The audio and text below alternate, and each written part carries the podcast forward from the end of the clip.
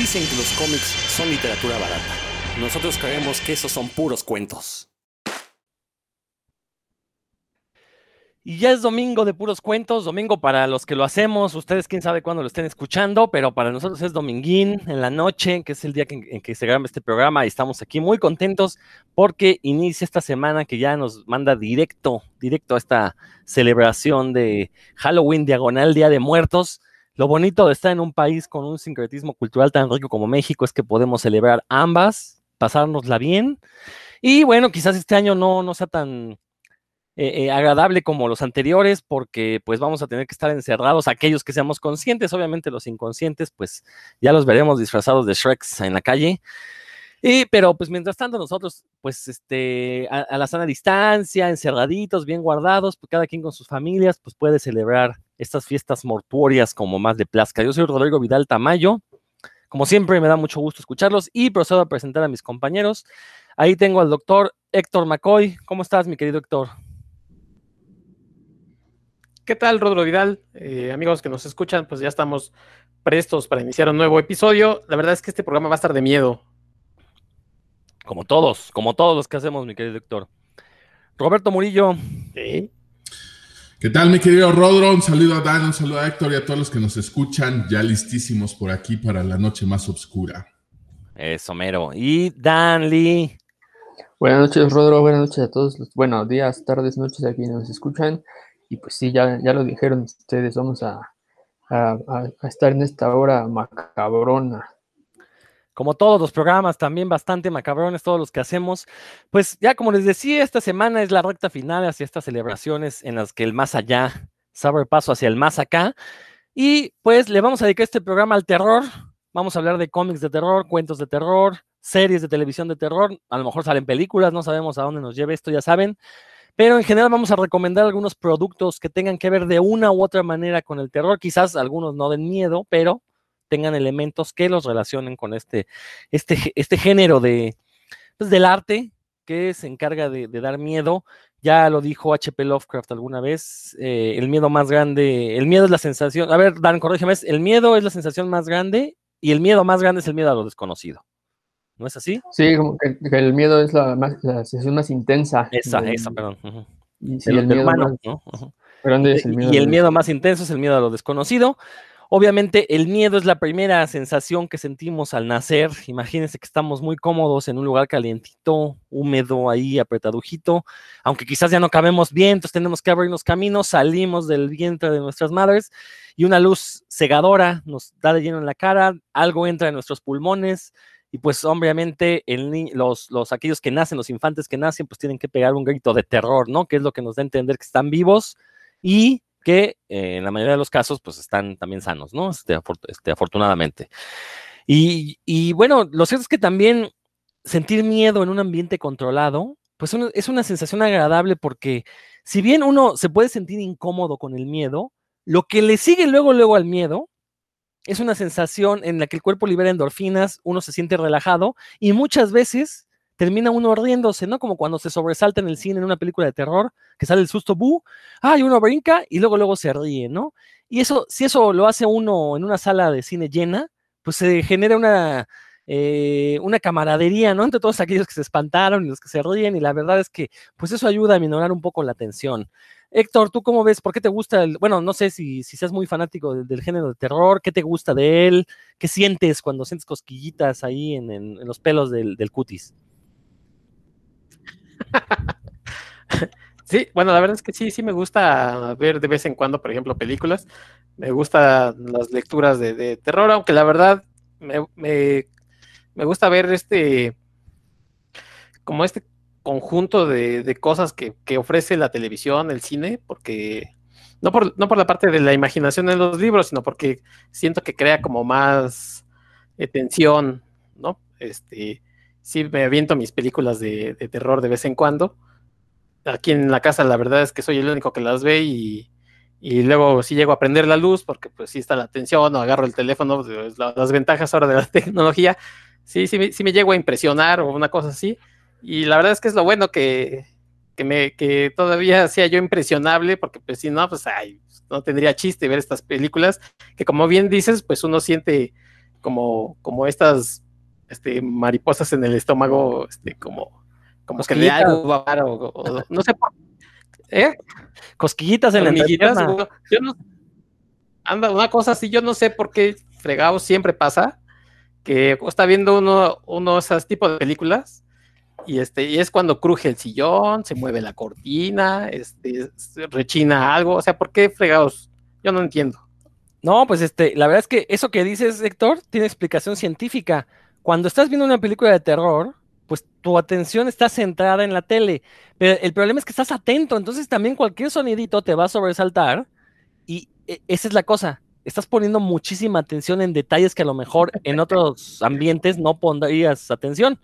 Y entonces sí, eso hace que rechina tantito la duela y ay, te espantas, ¿no? Alguien abre el refi y ay, güey, pues brincas. Pero tienes, tienes todísima, todísima la razón en eso que mencionas. Tengo que tener pantalones extras cuando veo películas. O sea que no son fenómenos sobrenaturales, Rodrigo. ¿Qué pasó, Dan? ¿Qué pasó? no, fíjate que hace poco estuve en una plática justamente sobre, sobre H.P. Lovecraft y, en algún momento dije pues que él era materialista, ¿no? Y que al igual que, al igual que él, pues yo también consideraba que no existían fenómenos sobrenaturales, lo que existía es ignorancia humana para explicar algunos fenómenos.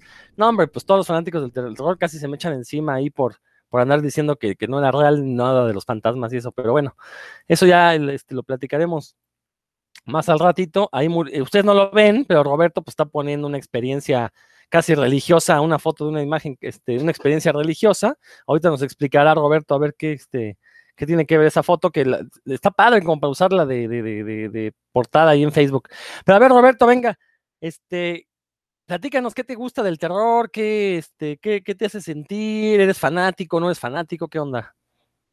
Ay, me quedó Rodolfo. Pues esta, bueno, para empezar, esta imagen que le estaba presentando, pues era alusión a Héctor que se echa a correr con su crucifijo cuando escucha la puerta del refri.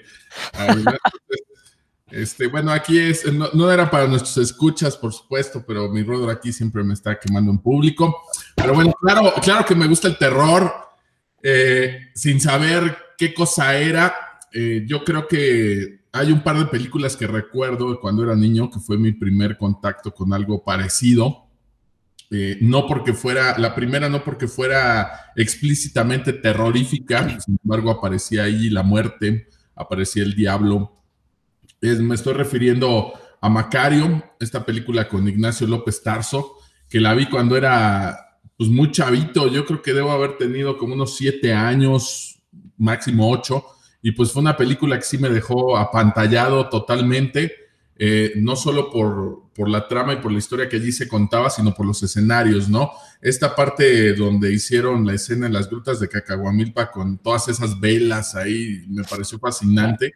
Y, cuando ya crecí, supe que ese lugar existía, bueno, no con las velas, por supuesto, siempre tuve ganas de ir a conocer las grutas, ¿no? Y la otra que sí me dejó ahí sí como mi querido Héctor con los pelos un poco de punta, pues fue Nosferatu de 1922 eh, no recuerdo si era el canal 22 o en qué canal fue que la pesqué cuando era yo niño y pues era un poquito eh, como la rebeldía de ver televisión a altas horas de la noche cuando ya estaba prohibido y resulta que me topo con esta película muda de, de Nosferatu y pues cuando la empecé a ver pues estaba medio aburridona, ¿no? Pero pues conforme va pasando el tiempo yo creo que se va poniendo más buena y ahí tal vez tendría yo igual unos nueve años por ahí más o menos. Y desde entonces me pareció muy interesante lo que mostraba el cine mudo.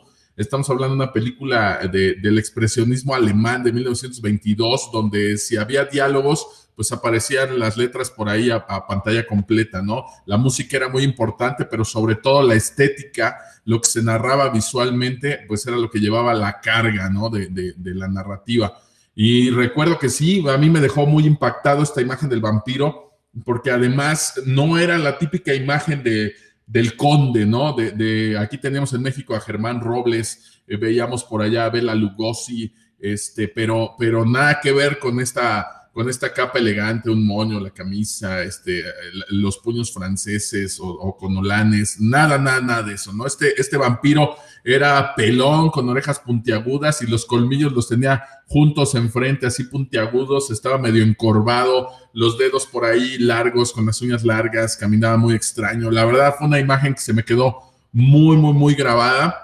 Y en cuanto pude y crecí, pues de los primeros DVDs que me compré por ahí, eh, finales de los noventas, eh, después de Matrix, pues fue la de la de Nosferatu, que fue bastante complicado conseguirla y creo que no viene ni, subtitulada ni nada, creo que viene nada más así en alemán la edición que yo tenía, traía un postercito de regalo y desde entonces pues siempre me cautivó no solo esta parte del, horror, del terror, de los vampiros, de la estética, sino todo lo que llevaba alrededor del, expresionismo alemán. Me agarré a hacer una colección de películas como El Golem, por ejemplo, que también estaba muy buena, Dr. Jekyll y Mr. Hyde, todos de películas mudas, obvio las clásicas de, de Metrópolis o El acorazado Potenham también me gustan, pero no van como en el mismo tono. Pero sí, desde ahí me gustó, me gustó mucho, me gusta el cine de, terror, de horror, me gusta la literatura también de, terror, de horror. Este, he leído también, yo sé que, el típico al que todos saluden pues es Stephen King. No tengo tantos libros realmente de, Stephen King, pero este, en general pues sí me gusta ese tipo de, literatura. Ahorita les voy a hablar de uno de mis libros favoritos de todos los tiempos que tienen que ver con los cómics, pero pues eso lo veremos un poquito más un poquito más adelante, ¿no? Ya, ya estas cosas ridículas que pasaban en la tele, de una de terror de Pedrito Fernández, este, que no recuerdo cómo se llamaba, híjole, pues ya crecías y esto te daba, risa, ¿no? Pero este, sí, ya no sé hasta dónde nos da este programa, tal vez terminemos hablando de, de las experiencias paranormales que ha tenido cada quien aquí con los sonidos del refrigerador o, o del vecino que está durmiendo por allí, ¿no? Vamos a ver a dónde nos lleva. Pero pues en general yo creo que es algo que a todos nos llama la atención, ¿no? Desde aquí le mando un saludote a mi sobrina Fernanda que le encanta It. Y, ella sí se ha aventado el libro, yo ni lo he terminado de leer el de It, pero pues ella sí se lo ha aventado completo, desde aquí le mando un saludote. Gran, gran anécdota, Roberto, como todas las que cuentas en estos programas. Esto que platicaste de Nosferatu, qué, qué buen comentario hiciste, me hiciste que me dieran ganas de volver a verla. Tiene años también que no la veo. Y, todo lo que dijiste del vampiro es muy cierto, ¿no? Eso que decías de verla en la noche como un acto de rebeldía, sí, como una travesura, ¿no? Porque pues éramos niños, no nos dejaban dormir tarde. Yo así vi la del vampiro, me acuerdo que en aquel entonces mi abuela vivía con nosotros y todos se dormían, menos sé, yo sabía que ella era noctámbula, entonces fui a decirle que si me dejaba ver en la tele de su cuarto el vampiro con Germán Robles, igual, ¿no? Así fue como la pude ver, que la verdad no, no, me, no se me hizo tan terrorífica, pero bueno, tenía que verla, ¿no? Dan, tú eres aquí el, literato entre nosotros. Yo sé que te gusta la literatura de eh. terror. Lo que fíjate que si no sé, ¿tú has escrito cuentos de terror? así de, terror cuando los veo años después y veo de antes esto publiqué, eso sí me ha dado mucho terror, pero así tal cual, o sea, sí, cuando iniciaba sí tenía esa intención y, luego me di cuenta que pues, no era tan fácil, ¿no? Este, a mí se, me dan como más otros géneros, pero sí, sí, que sí lo, he intentado, no sé con qué éxito, pero, pero sí, sí lo he intentado. Algunos, muchos, claro, por influencia de Lovecraft. De hecho, tengo todo un libro que está ahí, espero que este año por fin salga, porque la editorial se está haciendo medio pato, de puros cuentos eh, de influencia Lovecraftiana que, que, me costó mucho trabajo no caer en, los clichés en los que han caído muchos otros, y ahí se incluyen algunos de terror, obviamente no cuando en cuanto esté disponible lo, los, les hago llegar unos ejemplares para que lo conozcan y podamos hablar de la casa si les interesa. Pero sí, no, no es nada fácil, ¿eh? no es nada fácil. Y, menos porque de alguna forma, bueno, tú, tú sabes, el auditor sabe que soy muy fan de H.P. Lovecraft y después de leer a Lovecraft ya, ya, ya no, la, la, vida ya no fue igual, ya, no, ya la verdad no, no, no cualquier novela o cualquier cuento de terror me, me llena el ojo eh, hay muchas de Stephen King que ya lo mencionaron aquí que sí me, me, gustan, que me parece que es un gran narrador y tiene un gran talento para, para unir ideas que parecía, pareciera que no tenían nada que ver una con la otra.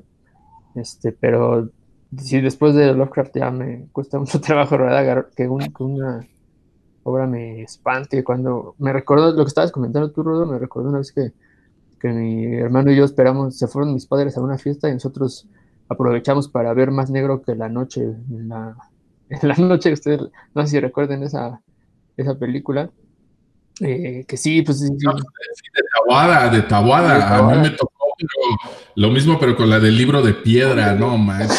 Entonces, esa, esa sí da miedo, sí, la verdad sí nos asustamos con la, la señora ahí, véanla, véanla, pues está, está buena esa movie. Y también, sí, siempre me ha gustado. Pero Sí, sí, la original, la, nueva, ni, sé si, la verdad no. Sí, la original, porque hay remake de los dos, ¿no? Hay, remake de los dos. pero, esas ya son de comedia, ¿no? Ya, ya no son... son como el video risa, ¿no? No lo sé, no sé, pero. pero sí, sí, no, es un género que me gusta mucho y que también, ahí sí fui exitoso. Yo ponía partidas de juegos de rol, yo era el, el Game Master y alguna vez puse Call of Cthulhu y ahí sí fui exitoso porque yo veía como mis jugadores, hubo un par que hasta se abrazaban así entre ellos cuando se, estaba poniendo no, bien. Eso da miedo, hombre, es un compadrazgo ahí llevado a más. Puede ser, puede ser también. por no, no, no, voy a quemar aquí a, mis amigos, pero puede ser que, que, por ahí va. Pero sí, o sea, una vez me acuerdo que estábamos jugando y en la aventura, dentro de la atmósfera, había lluvia. Y entonces puse un CD con, con música de lluvia, ¿no? Para ambientar, con música, con ambientación de lluvia y, empezó a llover y se, empezaban a ver mis, así, mis jugadores entre ellos como de ching, ¿qué estamos haciendo? Eh, ahí sí fui, creo que ahí sí se me dio lo de generar la atmósfera de terror y fue cuando me di cuenta lo que decía Lovecraft, ¿no? Bueno, ya lo corroboré, que la, atmósfera es lo más importante en, el género del terror. No, y, y, dijiste algo muy, muy interesante, Dan, que es es muy difícil escribir terror. Creo que comedia y terror son los géneros más difíciles de hacer. Porque el terror, si no lo haces bien, cae en comedia, ¿no? Y si la comedia no haces bien, va a producir miedo, pero en el mal sentido, no en el buen sentido de que miedo como de terror, sino que, pues no manches, va a sentir miedo porque como comediante, pues fuiste muy malo. Pero sí, este, creo que pues es interesante, ¿no? Todas estas ideas que, han surgido alrededor del terror. Roberto, se me olvidó darte la razón cuando dices que eh, estas películas de Pedrito Infante, vacaciones de terror, que ahora todo mundo las pone como de culto, y pues no, la verdad es que son películas bastante, bastante malas. Ahí Héctor al parecer es fan, me, está, me quiere callar, a ver Héctor. No, yo, yo quería comentar que este, lo que decía Roberto del vampiro, algo tiene la figura del vampiro que pues obviamente seduce. Y la verdad es que, como les decía yo, de chavo, pues sí, era muy bastante impresionable y sabían que si me dejaban ver cualquier película de, de miedo, de terror, pues de menos no iba a dormir, iba a tener pesadillas. Y una de las películas que creo que, todavía hasta el día de hoy me acuerdo de esa imagen es esta de Salem Slot, basada precisamente en un libro de Stephen King, que hay una imagen que ustedes podrán encontrar en las redes, que es de este chavito vampiro que toca la ventana. Este, no sé si ustedes la recuerden, pero pues yo tendría, pues, no sé, o sea, ocho, no sé cuántos años, cuántos, en qué época habrá salido esa película.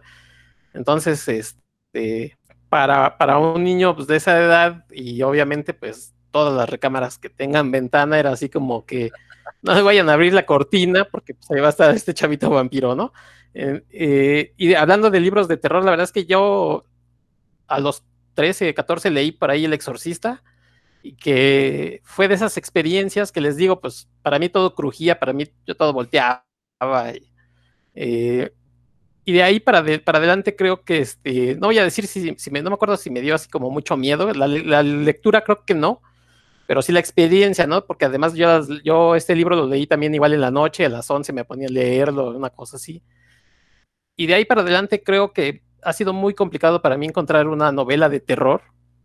Stephen King me gusta mucho, pero pues no me dan libro, no me dan miedo sus libros. Eh, Lovecraft, les digo, alguna vez mencioné en este programa, eh, he leído, leí sus libros de Chavo y pues tampoco me dio miedo. Entonces para mí es muy complicado como encontrar una literatura, un libro que me dé miedo y por eso me voy como al lado de, las películas que tienen como más eh, ambientación, que sí me, que me puede agarrar como con los este, vasos abajo. Eh, a mí una película, por ejemplo, como El Conjuro, pues sí, me acuerdo que sí, por ahí sí me agarró de, de babotas y sí brinqué en una ocasión o dos en esa película, pero también por ejemplo, me gusta el gore, que es como más horror, y hay películas que sí, que, pueden ser como festín nada más de sangre y tú nada más te estás riendo, y hay otras que sí, que sí dan miedo porque eh, yo de chavo también vi esta de la masacre de Texas, según al final decía basada en hechos reales, una cosa así, que creo que fue lo que más me impresionó, porque yo decía, neta, hay gente por ahí matando así a cierrazos, creo que eso fue lo que más me impresionó y cuando veo este tipo de películas siempre me acuerdo o pienso, pues ya de ver gente loca que anda por ahí matando a, hachazos o a navajazos ahí a gente inocente. Toda la razón, Héctor, toda la razón. Roberto. No, nada más quería hacer un apunte que, tengan en cuenta nuestros escuchas. Ya lo habíamos mencionado en, programa, en un programa anterior, por eso no le quiero dar más pie a esto, pero cuando mi querido Héctor dice que la figura del vampiro lo sedujo, se refiere al stat de cuando entró ahí al de la com. Nada más para que lo tengan como referencia ñoña. Se refiere a Robert Pattinson en, el crepúsculo. Pues, ándale, Roberto, llévate. No, pero algo que es muy importante para, para tener la experiencia completa en el terror es algo que se llama suspender la incredulidad. Es decir, hacer a un lado todo tu raciocinio y decir, me voy a creer lo que me está ofreciendo la película, el cuento, el cómic de terror, lo que sea, ¿no? Porque digo, obviamente, como dije yo hace un momento, yo no creo en cosas paranormales, ¿no? Entonces, si me pongo a ver películas de, fantasmas, pues sería muy fácil para mí, no, pues eso no es real, no me lo voy a creer. Pero si no suspendo mi incredulidad, pues no voy a, a lo mejor me pierdo de una película muy buena de terror o me pierdo de una muy película buena, una película muy buena de superhéroes, ¿no? Porque pues los superhéroes tampoco existen. Entonces, eso es algo muy importante, ¿no? Este, querer ser engañado por la película, querer ser truqueado, y entonces uno deberá sentir ese, ese miedo. Héctor comenta algo muy importante, es verdad, creo que es más sencillo una película a través de las imágenes, capturar tu atención y generarte esta atmósfera de miedo, porque el libro sí exige más de que tú quieras que este, dejarte espantar por el libro, ¿no? Pero digo, no, no, no es queja contra ti, Héctor, sí me queda claro por qué, sí, sí entiendo por qué prefieres las películas sobre los cuentos, ¿no? Dan. Sí, pues por eso el éxito de las casas de terror en las, en las ferias, y bueno, yo, yo he visto muy de cerca los de las que están aquí en, en Reino Aventura, le digo yo, ¿verdad? Este, por mi edad, en Six Flags eh, que he ido, me ha tocado acompañar a mis hijos que les gusta mucho ir cuando está el festival de Halloween y el, hay mucha gente, hay mucha gente que está encantada con que le, anden persiguiendo, le hagan caras, ¿no? o sea, como toda la atmósfera es muy exitosa. Yo me, me di cuenta que, porque a mí la verdad pues, me empieza a dar frío, yo digo, ya vámonos, ¿no? Pero pero a los, a los chavos que van, sí, les, gusta, les gusta que les dé frío, ¿no? Que les dé miedo. Y la, las casas, las que acondicionan como seis o siete diferentes experiencias ya así muy, muy 3D, ¿no? Donde te asustan de Adebis. La verdad no he entrado yo porque pues, no, no, me atrae tanto, pero son un super éxito, o sea, tienen ahí las filas, ¿no? Para, para que les metan el, el, mello. Entonces, sí, sí, eso es lo que mencionabas, Rodrigo, o sea, la, la atmósfera cuanto más eh, se pueda envolver al, espectador, pues va a ser más efectivo y el espectador va a salir más feliz de, que lo, de haberse asustado de Adebis. Exactamente, mi querido Dani. Pues vamos a iniciar con a comentar, a recomendar algunos este, productos que tengan que ver con el terror. Pues vas, Dan, comienza tú, ya que este, estabas hablando. Yo tengo un par, una, voy a ser breve con el primero para extender un poquito más en el segundo, que era una historieta que ya, la verdad intenté investigar más en internet, porque pues ahorita no voy a estar saliendo a la hemeroteca, aunque me corona, a coronavirusarme, pero eh, lo que pude encontrar en internet fue, es el, el, título de la historieta es extraño, pero cierto, no sé si ustedes lo ubiquen, que era una, pues, una revistita, novelita, como le llamaban en su época, a, estos, a estas historietas de formato pequeño, con unas 60 páginas más o menos por historia, entre 50 y 60, que se publicó entre 1978 y el ejemplar más reciente que encontré en internet fue de 1990, entonces yo calculo que en, esa, en ese año dejó de publicarse, que era de editorial Posadas, por cierto.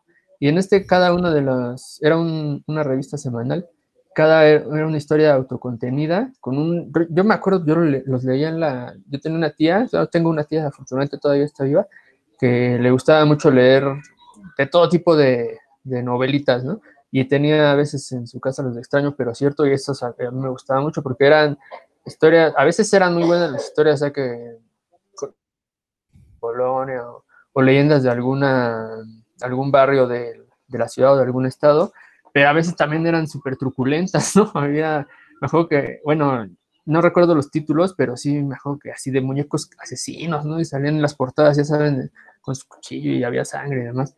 Eh, y, muchos, había de temas muy variados, estaba, había, por ejemplo, ya les dije, ¿no? De, muñecos asesinos, de aliens, eso estaba, era muy raro, era muy raro, pero de repente hacían temas así como de criaturas raras, ¿no? Como hombres lobo, eh, seres de la laguna.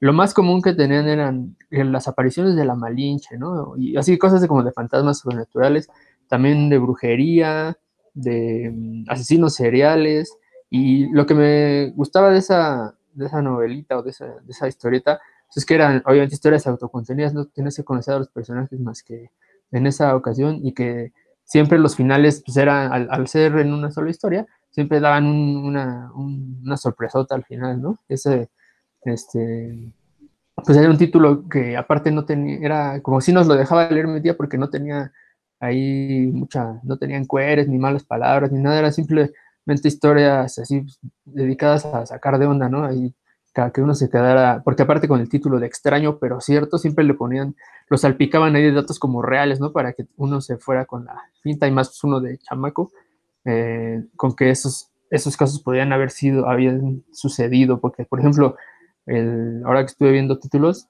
las apariciones de la Malinche en Coyoacán y te decían hasta la calle, ¿no? Y el año en el que sucedió esto, y pues uno se quedaba con la idea de que sí podía haber sido cierto. Y a mí me gustaba mucho y creo que pues es, supongo que ahorita debe ser muy difícil de conseguir. Quién habrá conservado esas, esas novelitas, pero pues es un título que hecho en México, no, no pude averiguar quiénes eran los autores, pero pues duró sus buenos años, sus buenos 12 años en el mercado mínimo. Y con más de 600 historias se, se, contaron en esos años, así que pues valió, valió, valió la pena y en mi lectura de, de chamaco, pues me la pasé bien ahí con esos pequeños sustos en, historieta en los, años 80. Oye, eso te iba a preguntar, ¿e-, ¿era, ¿estaba en formato de cómic? O sea, tenía ilustración y... Sí, sí, sí. ah, ah, ok, es que no, me había quedado claro si eran como prosa, los cuentos, o si era... Ah, eh, como el libro semanal, pero con mello, ¿no? Con mello, sí. Y, y, y, o sea, y siempre decían que era un caso basado en hechos reales sí, era, por eso el título de extraño, pero cierto. Llegué a leer otros más truculentos, pero eso, precisamente esos, como me los dejaban leer, porque los, los temas no eran así tan, o, si eran medio, medio, medio exagerados, no, no era tan descabellado el tratamiento, ¿no? No había así muertos ahí. No, no, había buenonas como en los demás. En la portada nada más, pero pues eso era en todos, ¿no? Exacto. La portada nació el amor. No, fíjate que Editorial Posada, si mal no recuerda, eran los que publicaban la revista Duda, ¿no? Que fue esta revista de, eh, de cuestiones paranormales que creo que desde los años 70 existió. Por ahí tuvo una época muy buena en la que el editor era este, el chino Chavarría, un autor muy reconocido de ciencia ficción y reconocido investigador escéptico, incluso llegó a salir en la tele ahí con Alfredo Adame, este, él era el escéptico que salía con su bastón. Y, y, fue una muy buena época de la revista Duda porque, o sea, presentaba los casos paranormales, pero desde el punto de vista escéptico, es decir, si podían ser ciertos, explicaban por qué podían ser ciertos, o sea, qué, es lo que faltaba para demostrar su falsabilidad, o si de plano eran falsos, pues te explicaban, no, pues es falso por esto y por esto. Entonces era una, revista, la verdad, que, que promovía el pensamiento crítico y aparte metían relatos de ciencia ficción. Fue una época bastante interesante la revista Duda. Fue muy popular, me acuerdo, y, la publicaba Editorial Posada. Digo, ya después pues corrieron al chino. Bueno, no sé si lo corrieron o se salió, no, no conozco la historia, pero pues ya se convirtió en, en lo que en un antecesor del Semanario de lo Insólito, ¿no? Que fue esta revista también de cuestiones paranormales y raras, pero ya en un tono más amarillista, ¿no? Y que la verdad también fue muy popular cuando recién salió el Semanario de lo Insólito, recuerdo. Héctor, ¿algo que quieras comentar? Pues Héctor quedó ahí, este, este medio... Este, este, este, como yo siempre fui más sexoso, pues la verdad no conocía estas revistas porque seguramente al ojearlas, pues había puro fantasma y no había cosas este, como las otras. La verdad, estaba dando una googleada a la, revistita y no, eh, ni, idea. Lo que sí recuerdo, pues, es esas que decías, Rodro, este, verlas en, el puesto de periódicos. La verdad es que un semanario del insólito nunca compré, o que no era, no era lo que, a lo que yo iba a las revistas, compraba mi, mi Spider-Man, pero pues, por ahí veía el semanario del insólito, pero no, no era para tanto.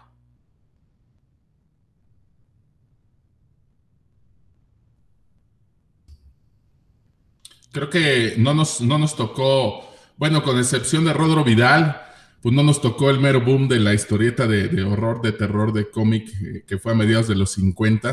Probablemente el Rodro nos pueda comentar más de esto.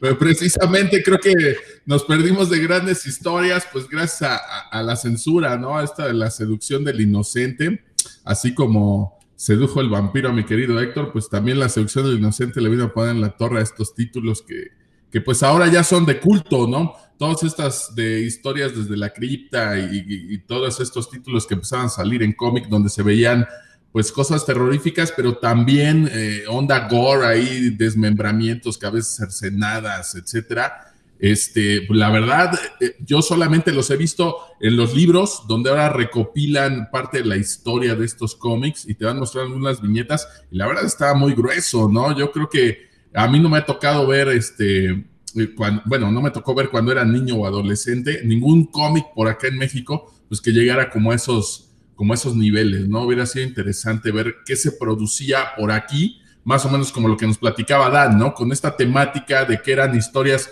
hechas aquí en México basadas en casos reales, pero yo desconozco el, título que nos menciona, la verdad no, no, recuerdo haberlo visto, pero hubiera sido interesante ver pues qué estética o qué tipo de, historias se pudieran lograr. Y, bueno, lástima que de los 50 para finales de los 70 que, que se empezó a publicar esto, pues ya había una gran brecha por ahí, pero debe haber por ahí alguna joyita, así como hay en las películas del cine mexicano joyas que van sobre este tema, también debe de haber por aquí en, cómic y hay que darnos a la tarea de, investigarlo. Pues vas, Roberto, de una vez, échanos tu, recomendación. Ahí, bueno, yo tengo un par. Eh, la primera con la que voy a empezar eh, fue cuando yo me volví un poco fan de este personaje, que es por ahí a mediados de los noventas, principios mediados de los noventas, es que yo me vuelvo fanático de Batman, primero gracias a la serie animada del 92-93, que buenísima y me sigue encantando ese Batman. Y bueno, ya un poquito después, pues a los cómics, eh, le entré por ahí al regreso del cabello nocturno por el 95, 96 más o menos. Y justamente por esa época empezaba a salir en Wizard una portada eh, donde venía la próxima gran historia de, de Batman, ¿no?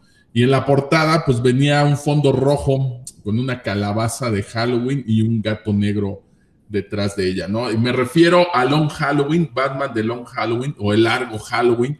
Y pues fue algo que se empezó a ver en las revistas Wizard y empezó a generar mucha expectativa, ¿no? En ese momento, pues yo, la verdad, no era un gran conocedor del personaje, estaba apenas entrándole a Batman y pues al leer estos artículos de la revista, pues te preguntabas quién, quién, quién es Jeff Loeb, quién es Tim Sale, pues quién sabe, ¿no? Y de qué va a ir esta revista, de qué va a ir el título. Y de repente ves que no es algo específicamente de terror, eh, sino más bien me encantó leerla porque pensé que iba por otro lado. Y cuando ya por fin las conseguí, que fue un rollo conseguirlas aquí en, en México, bueno, en Tlaxcala particularmente, había una sola tienda de cómics en Apizaco y ahí es donde si no podías comprarlas todas como tu suscripción o no podías llevarte toda la saga de un jalón, afortunadamente te llevabas bien con este chavo y pues le comprabas otros cómics y te dejaba leer mes con mes este, pues, lo que venía aquí en el Long Halloween y así fue como lo leí, ¿no? En inglés, obviamente, aquí pues para que nos llegara en español tardó un poco más de tiempo. Y pues es una historia bastante, bastante buena, mucho mejor de lo que yo esperaba, porque lo que hace aquí Sí, vamos a empezar con el tema del Halloween porque se empiezan a cometer unos asesinatos, un asesinato precisamente en esta fecha, pero vamos viendo cómo se sientan las bases de lo que es el Batman detective, de este Batman que me gusta, donde en este cómic se ve cómo trabaja en conjunto con el comisionado Gordon, pero también con el fiscal de distrito que es Harvey Dent, y cómo hacen por ahí una pequeña triada un pequeño pacto donde Batman entra, pues a donde la policía no puede entrar, pero pues entrega a los criminales para que la policía pueda hacer su labor, ¿no? Y se ve más esta parte de, justiciero eh, que lo que veía antes en los cómics, que en los cómics, pues antes el comisionado Gordon, lo que me tocó ver por ahí en los ochentas, eh, pues era pues como un pelele, ¿no? O sea, Batman hacía la chamba ruda y pues ellos no, no, no daban una, llegaban ya como al último, ya y se encontraban ya el criminal amarrado, ¿no? Y ya decían, ay, qué padre, gracias. Entonces, pues la verdad era un pelele, tuvo muy pocas apariciones que valían la pena por ahí en los ochentas, sin embargo aquí pues se ve cómo están estas bases, ¿no? Que, que ya la serie animada nos había dado por ahí un par de, un par de chispazos, pues aquí viene bien asentada en, en The Long Halloween, ¿no? Esto lo toma después Nolan para sus películas. Eh, de aquí saca muchas cosas. Si, si les gustaban las películas de Nolan, léanse The Long Halloween y van a encontrar un mejor Batman que en las películas de Nolan, pero van a encontrar todas esas bases que tomó para ahí, para, para esta relación que tiene con,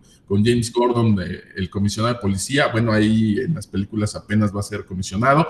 Y bueno, aquí empieza con los asesinatos. Batman empieza a investigar. Hay un criminal que comete sus crímenes de acuerdo a fechas específicas del calendario, eh, fechas festivas. Aquí en español tradujeron el, nombre de este asesino como festivo. Eh, se oye un poco chistoso, pero así lo, así lo tradujeron.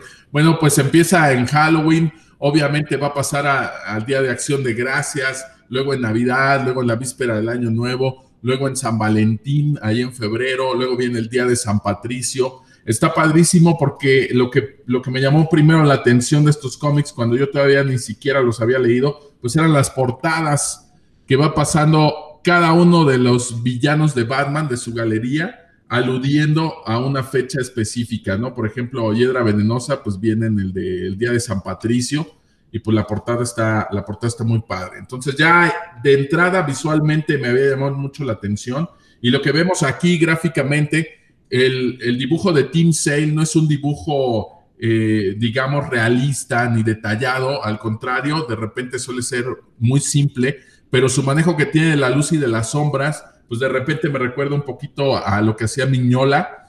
Y la verdad, la estética del, la estética del cómic, pues sí se asemeja mucho a una novela, a una película policíaca, ¿no? Una película de detectives, y pues cumplió perfecto con las expectativas, ¿no? A lo largo de 13 capítulos, pues nos va llevando a descubrir quién está detrás de estos asesinatos. Vamos a ver una buena parte de la galería de villanos de, Batman y vamos a ver aquí, por ejemplo, cómo surge dos caras.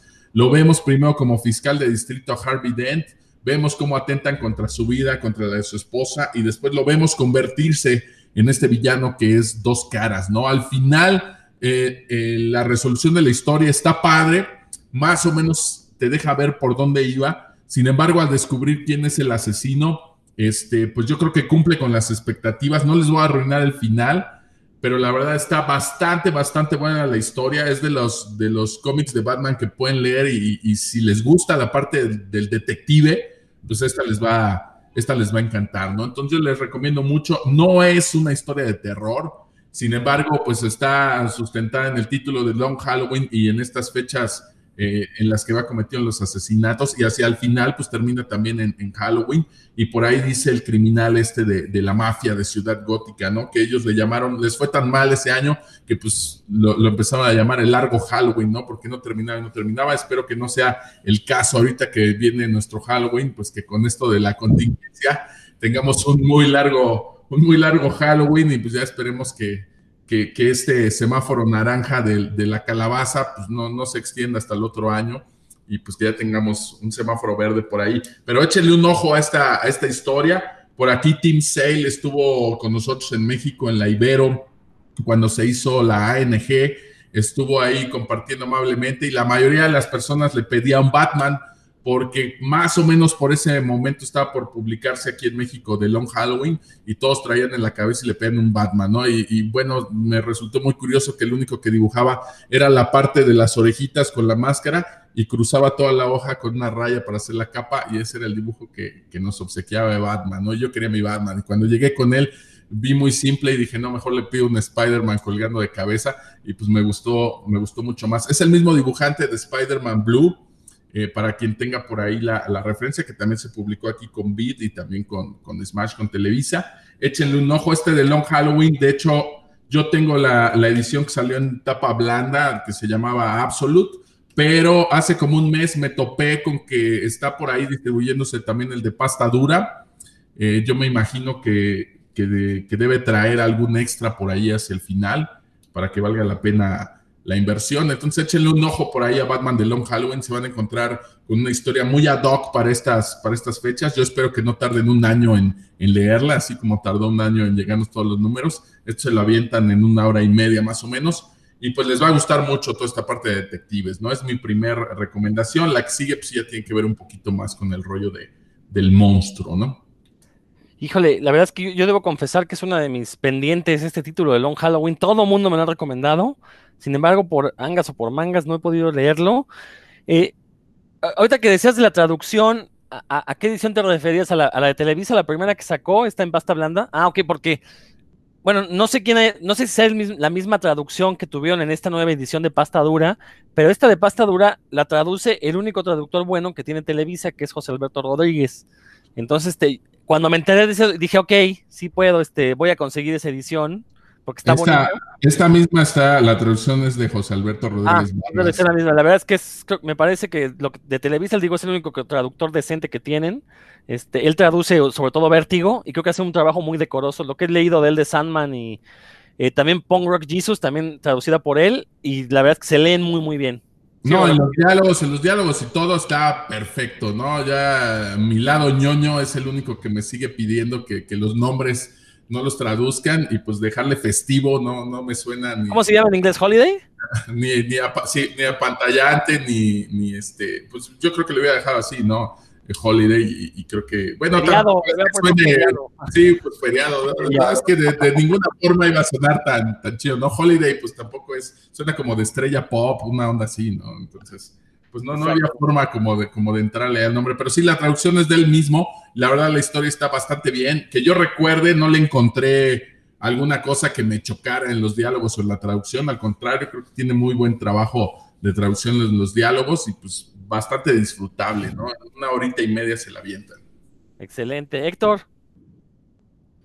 A mí, a mí me gusta bastante porque, como bien dice Roberto, no es una historia de origen, pero sí es una historia que ocurre, digamos, en los primeros días, ¿no? De, de, Batman como, como vigilante, entonces tiene como, como ese saborcito de ir viendo cómo, cómo Batman va adquiriendo todas estas habilidades.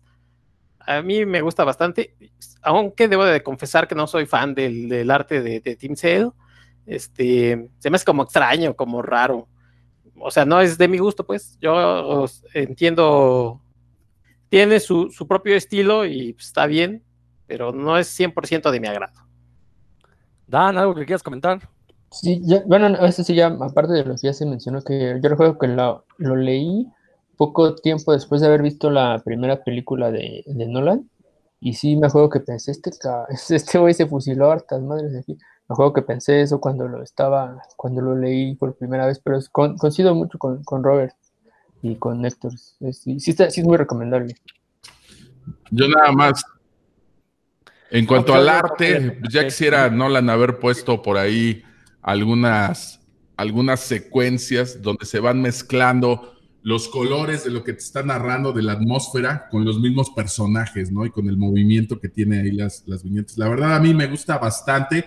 Sí, no, no es algo realista, pero cuando ves los ángulos, cuando ves la composición del, del encuadre les voy a mostrar una que está una página completa. Cuando ves una, una composición por ahí en espiral en la página, pues te das cuenta que, el tipo sabe lo que, sabe lo que hace, ¿no? Y sí, yo entiendo que esta parte del dibujo, por ejemplo, ahí donde se ve bastante grotesco el yo que le estoy mostrando una, una página, este no, es, del agrado de, no es del agrado de todo mundo, pero a mí me parece que para el tipo de historia y para lo que nos está contando, pues fluye, fluye bastante, bastante bien y creo que tiene unas cosas que son muy, muy buenas en cuanto al arte, ¿no? Además de las portadas que son muy llamativas, sí tiene, tiene para mí viñetas que son muy buenas, las que maneja en luces y sombras también están buenísimas, échenle un ojo por allí, yo sé que no a todos les va a gustar, pero la historia de verdad es como de lo mejor que pueden leer de, Batman en un tomo de este tamaño. Oye, ¿dirías que el arte es medio expresionista? Como el cine de Nosferatu, todo este cine pues, alemán. No tanto, eh, tiramos, digamos que sería ya como al final del, expresionismo alemán, pero pues ya mezclándote pues lo que, con lo que sería esto de, las películas de, detectives, ¿no? Este manejo de, luces y sombras. Sí, de repente sí hay un Batman que está un poco exagerado, ¿no? El que le mostré ahí del Joker, que tal vez podría caer en este rollo del expresionismo y cómo se mezclan los colores de la atmósfera con los mismos personajes, tal vez pudiera dar ahí este, algunos, alguna influencia tendría él del, expresionismo. No diría que es expresionista, porque por supuesto la línea y, las manchas de color y lo que está usando, pues no alude específicamente al expresionismo. sí, tal vez un par de viñetas cuando maneja la capa y las sombras y vemos los escenarios y los ángulos, pero no, hay un par que tal vez sí, sí serían más claramente relacionados con el expresionismo alemán, pero eh, no, yo creo que en la mayoría del cómic, pues más bien yo le encuentro una atmósfera como noir, ¿no? Así como de de luces y sombras. y ya, y para quien, quien diga estos niños, quién sé qué cosa están hablando del expresionismo alemán. Bueno, en las películas de, Tim Burton, eh, que muchos lo, lo alaban como un dios en su estética y todo, bueno, pues él mamó muchísimo en el buen sentido de la palabra de todo esto que tiene que ver con el expresionismo alemán y si ustedes ven el joven manos de tijera y ven el, gabinete del doctor Caligari, bueno, pues encuentran referencias directas a lo que usa Tim Burton ¿no? en el extraño mundo de Jack, etcétera. Y a lo mejor quienes no ubican estas películas, está El Grito de Edward Munch, que pues es de, de, esas obras de arte que son como muy conocidas por todos, pues El Grito de Edward Munch es del expresionismo alemán. Entonces, más o menos para que se den una idea a quienes nos están escuchando. Muy bien, muy bien. No, excelente recomendación, Roberto. Yo ya me voy a dar a la tarea de conseguir esa edición en pasta dura, porque sí, sí, sí, ya de por sí quería leerla, ahora con, mayor ganas, ¿no? Héctor, ¿tú qué nos vas a, recomendar? Ya, ya nada más para, para completar lo que dijo Roberto. Bueno, no completar, sino eh, para que no quede yo tan mal así de, ay, este babotas que no le gusta Team Sale. Debo decir que, que tienen otra historia. Bueno, la de, la de Daredevil, esta de Yellow, tampoco me gusta mucho este, tienen una de, Hulk, la de Spider-Man, que es blue, la de Hulk es, green. Es gray, sí. Y tienen una de. es gray, gray, gray, tienes razón. Y tienen una de Wolverine y Gambit, que me, esa sí me gusta bastante, que se llama Víctimas. Ajá. Ajá, Víctimas. Este, esa sí me gusta bastante. Este. Y, tiene por ahí, bueno, sacaron ya al final, es, que duró como después de 10 años, hicieron esta del Capitán América también, o sea, son historias que hicieron juntos y bueno, este, creo que todas bastante recomendables, ya que, que nos gusten unas u otras, ¿no? Pero es otra cosa, pero sí son bastante recomendables todas. Y bueno, yo este, me voy a ir por mi recomendación, yo he querido rescatar una película eh, eh, del año 2007, es una película española que creo que en su momento causó bastante sensación y que sí tiene por ahí dos, tres momentos de sustos. La película se llama Rec. Probablemente, si ustedes no la han visto, bueno, pues eh, ahorita consíganla. Y si ya la vieron, a lo mejor será un buen momento para revisitarla. Es la película, les digo, española, de John Balagueró y de Paco Plaza. Ellos, eh, estos directores, la hicieron juntos.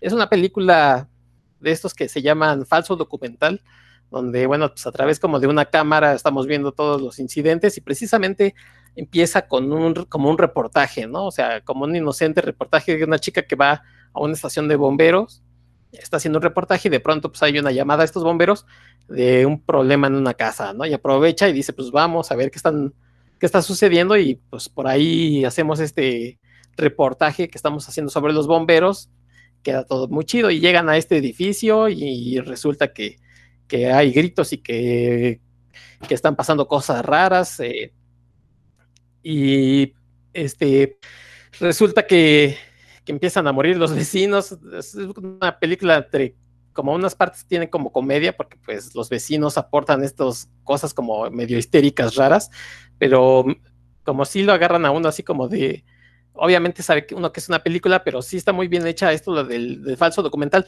A diferencia, por ejemplo, de esto de la bruja de Blair, que creo que en su momento fue una gran sensación. Ay, todo el mundo ve a la bruja de Blair y lo único que te causaba era como mareo y, a mi particular punto de vista pues, no aportaba nada, era basura, la bruja de Blair. Esta me parece que sí era más, este, más interesante la película. Eh, la, la, película termina, digamos, bien, porque pues aparece por ahí un mostrillo que uno no sabe qué onda, parece que es como una película de zombies pero al, mismo tiempo termina con como con un monstrillo por ahí medio raro. Finalmente hay una secuela que se llama así Rec 2, en donde ya se empiezan como a internar más en, el origen de este monstruo que se llama la niña Madeiros, ¿no? Este, que es un clásico como monstrillo tipo japonés, así flaco, flaco, flaco. Es un actor que tiene una condición rara en los huesos, entonces le permite como esta flexibilidad y verse extraño y siguen sucediendo cosas en este edificio. Y este, ahí nos, nos muestran como que, está, que es, digamos, el origen de esta cosa, esta, esta epidemia que está sucediendo. Se van más al lado como, digamos, demoníaco. Eh, y bueno, pues la película creo que mantiene en, su segunda parte, creo que mantiene el, estilo, aunque creo que esto de aumentar más, más historia, como que ya se va diluyendo el terror.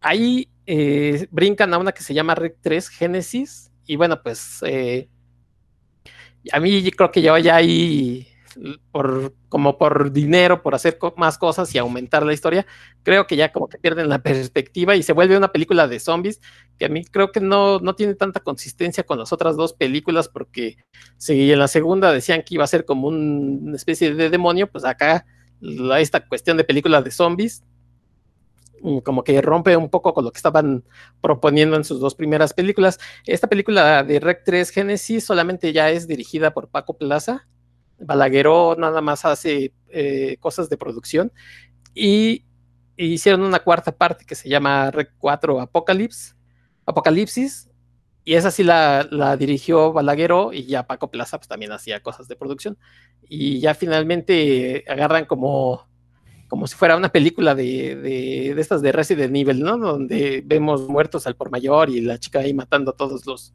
los poseídos en medio de esta, de esta saga, que digamos entre la 2 y la 3, salió un cómic que se llama Rec, eh, Historias Inéditas, que explica lo que pasa al final de Rec 2. Son cinco historias, digamos, antológicas, son cinco historias, pero explica lo que pasa con unos personajes de Rec 2 y digamos que da pie a lo, o la historia que empieza en Rec 3. Entonces, este, si ustedes tienen chance por ahí, échense un clavado pues, a la red busquen Rec, historias inéditas, por si les interesa este, continuar o ampliar lo que ofrece esta saga. Bueno, pues eh, como siempre, las, las, historias antológicas pues ofrecen como diferentes eh, formas de, arte porque son diferentes artistas. Entonces, pues habrá algunos que sí les guste, habrá otros que no, pero están, creo yo que bastante interesantes. Este, entonces, eh, esa es mi recomendación. No sé si ustedes han, han visto alguna de estas películas o se aventaron toda o ninguna. Yo vi la primera, la vi, la verdad, hace relativamente poco. No, en su momento no la quise ver porque pensé que era una película más de estos infectados y pues, realmente no se me antojaba. La vi y la verdad es que tampoco me gustó. este, no, le encontré, la verdad, este, mucho chiste, como que no, no, no logró atraparme, pues. Lo que sí, Héctor, es que La Bruja de Blair es una de las mejores películas de terror que se han hecho en la historia. Una película, me voy a salir tantito del tema de, Rec, pero a, diferencia tuya, creo que a mí La Bruja de Blair cuando la vi, te digo, yo sí me hice a un lado el cerebro, me dejé llevar por la cámara y salí tremendamente asustado de esa película, la verdad. ¿eh? Entonces, este, pero después ya la mencionaremos. Este, pero sí, entiendo que es una película que, Incluso se podría considerar de culto porque hay mucha gente que la, defiende a ultranza. Y bueno, creo que también al convertirla en saga, pues ya la, eh, disminuyeron un poco su potencial. Yo no sabía que había un cómic, fíjate, entonces es un dato muy, muy interesante para los que sean fanáticos de, Rec. Esta cuestión como multimedia, digamos, esta historia. Sí. ¿Y este cómic son, son pequeñas historias? ¿Son como una antología? Sí, son aproximadamente unas 100 páginas, presenta cinco historias les digo que empieza donde termina exactamente Rec 2. Da más eh, eh, datos sobre lo que pasó con esta Madeiros. Este, abunda un poco más sobre el, sobre, digamos, eh, la epidemia de esta cosa que es entre zombie y demonio. Y da pie a que cuando lea, cuando veas Rec 3, pues sepas qué pasó con este personaje que es el que les lleva la infección, que Rec 3 pues sucede todo en una boda, empieza obviamente como, como con cámara en mano, o sea, sigue esta idea como del documental, pero pues es obviamente documentar la fiesta, pero como a los 20 minutos 25 ya se termina eso y ya es una película, ¿no? O sea, ya es totalmente una película eh, con, nociones como de, invasión zombie, de, cualquier otra película zombie. Entonces, este, les digo, lo que para mí empezó bien, se va diluyendo, como que no tiene cohesión, y inclusive creo que le dan más peso a la, cuestión de, comedia que, al, horror. Yo nada más este, les voy a platicar rápidamente una anécdota cuando, cuando la puse, porque yo la vi en, su casa.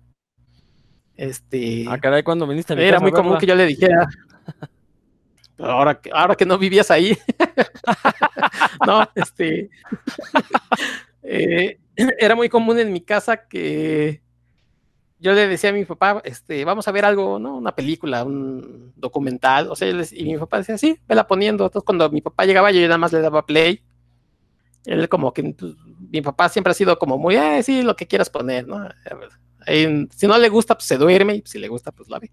Entonces, este, mi papá se sentó en su sillón, como siempre, a ver qué estaba viendo y me dice, ¿qué? ¿De qué es? Pues es creo que un reportaje o algo así, árale, ¿no? Y estaba como muy divertido viendo esto de los bomberos y, y de pronto hay una escena ahí en donde este, alguien se cae como de, de, del cuarto piso en esta película que les digo de Rec, Rec 1, por así decirlo. Y mi papá así de, ¿qué, qué, qué? ¿Por qué, qué se cayó? ¿Qué, qué, qué pasó? ¿no? Y entonces, este, creo que, que así como les digo, sin, sin avisarles, o sea, sin, sin saber de qué, de qué van las cosas, pues obviamente te impactan más, ¿no? Tú como ya eres pues, un adulto, este, de como tipo este, Zack Snyder, que pues ya nada te impresiona, por eso no te gustó y te gustó la bruja de Blair, porque seguramente la viste como a los 15 años, Rodro. Pues te comprendo, yo, yo lo entiendo. pues también su estreno, ¿qué fue? ¿99, 2000 habrá sido? No sé, ya tiene como 20 años la bruja de Blair. a mí me parece una gran película, la verdad. Una gran, gran película. 99, sí. 99, ¿ah? Ya tiene 20, 21 añitos. ¿Qué pasó, Héctor? Es película, ¿cómo va a ser gran película? Ah, hombre, no, es una gran, gran, gran historia. Y luego todo el show con el internet, cuando el internet apenas estaba este, volviéndose. También existía el, concepto de viralización en internet y la bruja de Blair fue uno de los primeros que, que se viralizaron, ¿no? Con su sitio de internet. Lo, único que bueno, Exacto, fue los primeros. Ahora le dirían ¿Qué pasó, Héctor? Que, iba a decir que todo el mundo recuerda esa escena donde la chica se está grabando y se le, están, se le está goteando el moquillo, que fue parodiado en todos lados, o sea, ni siquiera fue el horror lo que, de lo que hablaban. Sino miedo puro, miedo puro, Héctor, hombre. Cuando alguien ha sentido miedo puro es lo que hace. Roberto, ¿quieres comentar algo? Pues mira, yo no, no he visto Rec, la verdad, pero sí, de películas españolas, pues yo creo que hay unas bastante buenas. Por ahí tienen Tesis, por ejemplo, que si alguien recuerda con Nicolas Cage, 8 milímetros, pues realmente es una basura comparada con Tesis, ¿no? Que es la original de España. Bueno, no es, no es un refrito ni toman exactamente la misma trama, pero tiene una premisa parecida, ¿no? Entonces, si pueden echar un ojo a Tesis, que es española, bastante, bastante buena. No he visto Rec, pero yo coincido en que esa etapa del finales de los noventas fue muy buena. A mí me gustó, un saludo desde aquí a mi primo César Murillo, porque nos íbamos al cine a la última función, que era como a las diez y media y salíamos prácticamente a la medianoche. Y de por sí Tlaxcala tan chiquito, nos tocó ver varias de estas películas como La Bruja de Blair, solitos los dos en la sala, y pues estaba increíble el ambiente que se armaba, porque ya éramos los últimos que salíamos, no había nadie más en la sala, salías al estacionamiento y no había carros. Entonces estaba, estaba muy padre. Nos tocó ver Vampiros de John Carpenter, que no era como de miedo, era más de acción, pero hay una escena donde el vampiro brinca en la parte de, un carro y pues les mueve así el coche el vampiro, ¿no? Entonces, terminando de ver esa película, nosotros íbamos en una camioneta de mi primo, una pick-up chiquita, y vamos subiendo por el Palacio de Gobierno, que es una, es una pendiente empedrada, y de repente al ir subiendo escuchamos en la caja atrás la camioneta ¡pum! y se hace así la camioneta y pues los dos nos quedamos ¿qué onda? no? acabamos de ver esa escena de John Carpenter, John Carpenter pues era la llanta de refacción que la dejaron suelta con todo el ring y pues al momento de subir la pendiente pegó pero sí nos metió un susto ¿no? entonces como que te predispones al ver este tipo de, de películas y, pues fue, fue no era una buena etapa ¿mandé? ¿no era el vampiro fronterizo? Pues es lo que estaba yo pensando, ya estaba yo sacando ahí la letanía que decía este, mi querido Polo Polo, pero este, pues afortunadamente no andábamos tan cerca de la frontera, entonces no hubo problema, ¿no? Pero sí fue una ah, buena, Una buena etapa esa de la bruja de Blair que menciona Rodro, pues sí, aquí mucha gente la fue a ver todavía pensando que tenía partes de, videos reales y, y esta onda, ¿no? Sobre todo los más chavos, ¿no? Nosotros ya teníamos por ahí alrededor de los 20 años, entonces pues ya no, no tan fácil caía, ¿no? Pero los chavillos sí, o sea, los de 13, 14 años, pues estaban con que querían entrar a verla y que porque los videos eran reales y todo, y pues yo creo que fue una, una etapa más inocente y pues estuvo padre, ¿no? Todavía que nos tocó eso. Y bueno, eh, Dan, ¿quieres comentar algo sobre Rec? ¿Qué fue lo que mencionó Héctor? La verdad es que Rec no la he visto, aunque me, no es Héctor el primero que me la recomienda, me la recomendaron también un, primo eh, que le gusta mucho, pero no, no he tenido la oportunidad, pero me recordó la, lo, que, lo que decía Héctor del, del falso documental. El, una película que sí me gustó mucho, que es la de Troll, Trolls, ¿no? O Troll Hunter, ah, Troll Hunter se llama, que se supone que es un cazador de, troles, ay, qué buena está esa, esa movie, ahí se lo recomiendo. Tiene sus cachitos de horror, luego ya, ya no es horror, ¿no? ya cuando como que se, se encuera la, la verdad ahí, ya, ya se vuelve de otro género, pero está bien divertida. ah, sí, cuando se encuera la chica ya cambia de género en la película, mira. la película esa de Troll Hunter, ¿eh? este, finlandesa, eh, que fue una de las películas que pusieron al cine nórdico en el mapa del terror, porque por la misma época llegó otro Hunter, llegó una que se llama Rare Exports, que era sobre la, leyenda de Santa Claus, también muy buena película. Eh, también por ahí llegó la de eh, Let the Right One In, la de Déjame entrar, pero la versión original, la danesa. Este, y vamos, hubo varias peliculitas de, la zona nórdica de Europa la verdad, todas de, grandísima calidad, ¿no? Entonces, qué bueno que mencionaste esta película de Troll Hunter, que sí, yo también la recomiendo ampliamente. Si son fans del Kaiju, pues la van a adorar. No les digo más, ¿no? Bueno, pues este. Voy yo, no estamos alargando de más. A ver, a ver hasta dónde llegamos, a ver hasta dónde aguantamos. Eh, hace la semana pasada terminó una serie que se llama Lovecraft Country. No es un secreto que tanto Dan como yo somos grandes fanáticos de HP Lovecraft.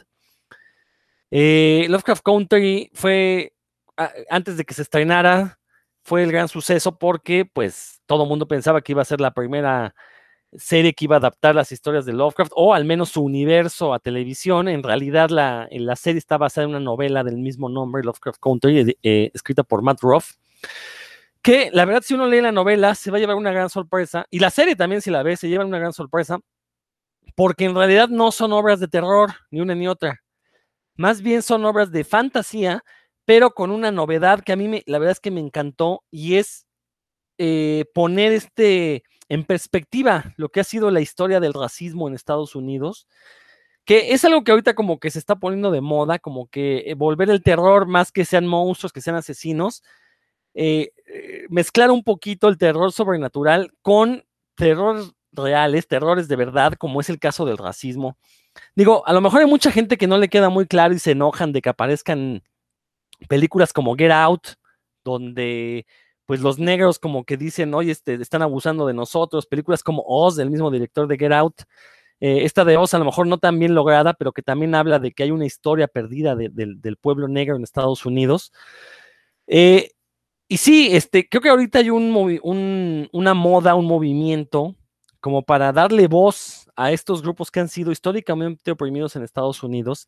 Y en el caso de Lovecraft Country, eh, si bien en la novela eh, tenemos como esta mezcolanza de la historia negra con lo que ha sido la historia del terror en Estados Unidos y cómo mucho de este de terror, de este mucho terror estadounidense ha perpetuado eh, estereotipos y formas de pensamiento, pues racistas, eh, para suprimir derechos civiles de otras minorías. Eh, hay que entender algo, Lovecraft Country no se llama así en honor a Lovecraft. Lovecraft Country es literalmente territorio Lovecraft traducido al español y hace referencia a estas tierras en las que los mejores cuentos de Lovecraft eh, transcurren, en lugares como Innsmouth, lugares como la Universidad de Miskatonic, como la comarca de Arkham, que son estos sitios donde un autor racista como fue H.P. Lovecraft, llevó a cabo sus historias y en sus historias pues eran los blancos, los héroes siempre, eran los científicos, eran los personajes racionales y el terror provenía de ser invadido por eh, especies, eh, voy a decir un anglicismo, especies aliens, alien en inglés significa extranjero. Entonces, mucho del terror de H.P. Lovecraft era este miedo a ser invadido por otras razas, por otras especies, justo como estaba sucediendo en Estados Unidos a inicios del siglo XX, que es cuando eh, Lovecraft se vuelve consciente de su vida y, transcurre la, mayor parte de su vida. Entonces, eh, lo que hace el escritor Matt Ruff es decir, bueno, en, estos, en este territorio Lovecraft, pues el racismo es algo que se ve con buenos ojos, es algo que eh, de hecho ocurre y que no era muy diferente a lo que ocurre y ocurre todavía en Estados Unidos con eh, eh, leyes que limitan los derechos civiles de, minorías, con leyes que están hechas para favorecer a, los blancos, con una policía que si eres blanco sabes perfectamente que te van a tratar bien, pero que si perteneces a una minoría, en el mejor de los casos no te van a dar un plomazo de advertencia, ¿no? Como sucedió este, hace unos meses con el caso este de, se, me fue el nombre, George algo se llama la persona esta que murió a manos de la policía. Eh, y bueno, todo esto lo vemos reflejado en una novela que se llama Lovecraft Country, que quizás su único pecado es que está escrita por un hombre blanco. Entonces ahí los negros podrían decir, bueno, ¿por qué tuvo que venir un hombre blanco a decir estas cosas que nosotros venimos diciendo desde hace muchos años, ¿no? Para la serie, HBO, la productora, tuvo el buen tino, pues, de poner a una creadora de color negro, de color serio, eh, para que desarrollara el guion, desarrollara los personajes, basado obviamente en esta novela de Matt Ruff, ¿no?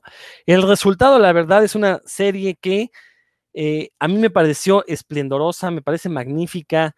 Como dije, es una serie que no es de terror como tal, es más bien un producto de fantasía oscura que eh, a lo largo de sus 10 capítulos homenajea al, eh, a lo que fue la literatura pulp en Estados Unidos, que es esta literatura de la primera mitad del siglo XX que se publicaba en, revistas de papel barato, de ahí el nombre, de papel de pulpa, pulp, y que lo mismo puede contener ciencia ficción, terror, sexo sórdido, romance sórdido, detectives, este, vaqueros, vamos, cualquier literatura que, ha sido, que haya sido vilipendiada se publicó en la literatura pulp, ¿no? Entonces, cada uno de los capítulos de Lovecraft Country es un homenaje a uno de estos géneros, pero visto desde el punto de vista de lo que ha sido la historia y la cultura negras en Estados Unidos, ¿no? Que creo que eh, sin temor a exagerar eh, y poniendo como ejemplo, por ejemplo, lo que es la música en el siglo XX en Estados Unidos, toda ha sido creada por negros.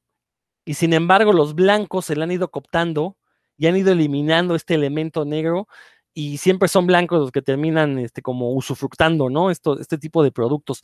Bueno, Lovecraft Country es una serie que a mí la verdad me gustó muchísimo porque si bien sí contiene los elementos clásicos que esperaríamos de una obra Lovecraftiana, obviamente lo que nos está diciendo es que ya ha llegado el momento de eh, ponerle un alto a la eh, repetición de estos estereotipos, de estos prejuicios que ha hecho la literatura de tipo fantástico, la literatura, el, bueno, la literatura, el, arte, pues el arte de tipo fantástico, eh, que no ha hecho más que reproducir estos prejuicios que, siguen existiendo desde hace mucho tiempo. Eh, la verdad es que hay gente que está diciendo que no le gustó la serie, se vale.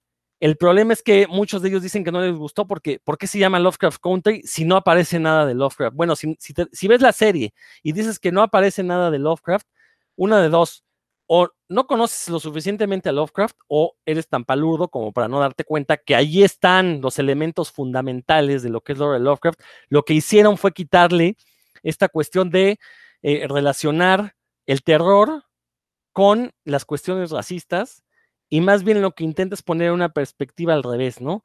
Eh, y, como decía hace un momento, cada capítulo es un homenaje a la literatura. Por, ahí hay un homenaje a la literatura tipo Edgar Rice Burroughs de aventuras.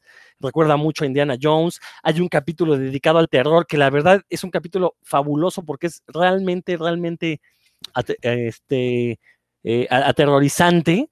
Hay un capítulo dedicado a la ciencia ficción, pero y, y en particular algo que se conoce como afrofuturismo, que es la ciencia ficción escrita por negros. Eh, que la verdad también está muy, muy interesante. Eh, hay un capítulo dedicado a, al romance sórdido. E incluso se dan el gusto de dedicarle un capítulo al terror oriental, que a lo mejor no tiene mucho que ver con, con el pulp estadounidense, pero que se ha convertido en una influencia brutal para los productos de terror eh, a partir de finales del siglo XX y lo que tenemos hasta ahora, ¿no? Entonces, la verdad, es una serie que yo recomiendo que la vean, sobre todo que la vean con una mente muy abierta, porque seguramente van a encontrar algunos elementos que no se esperarían en un producto de este tipo. De entrada, bueno, la mayoría del casting son negros.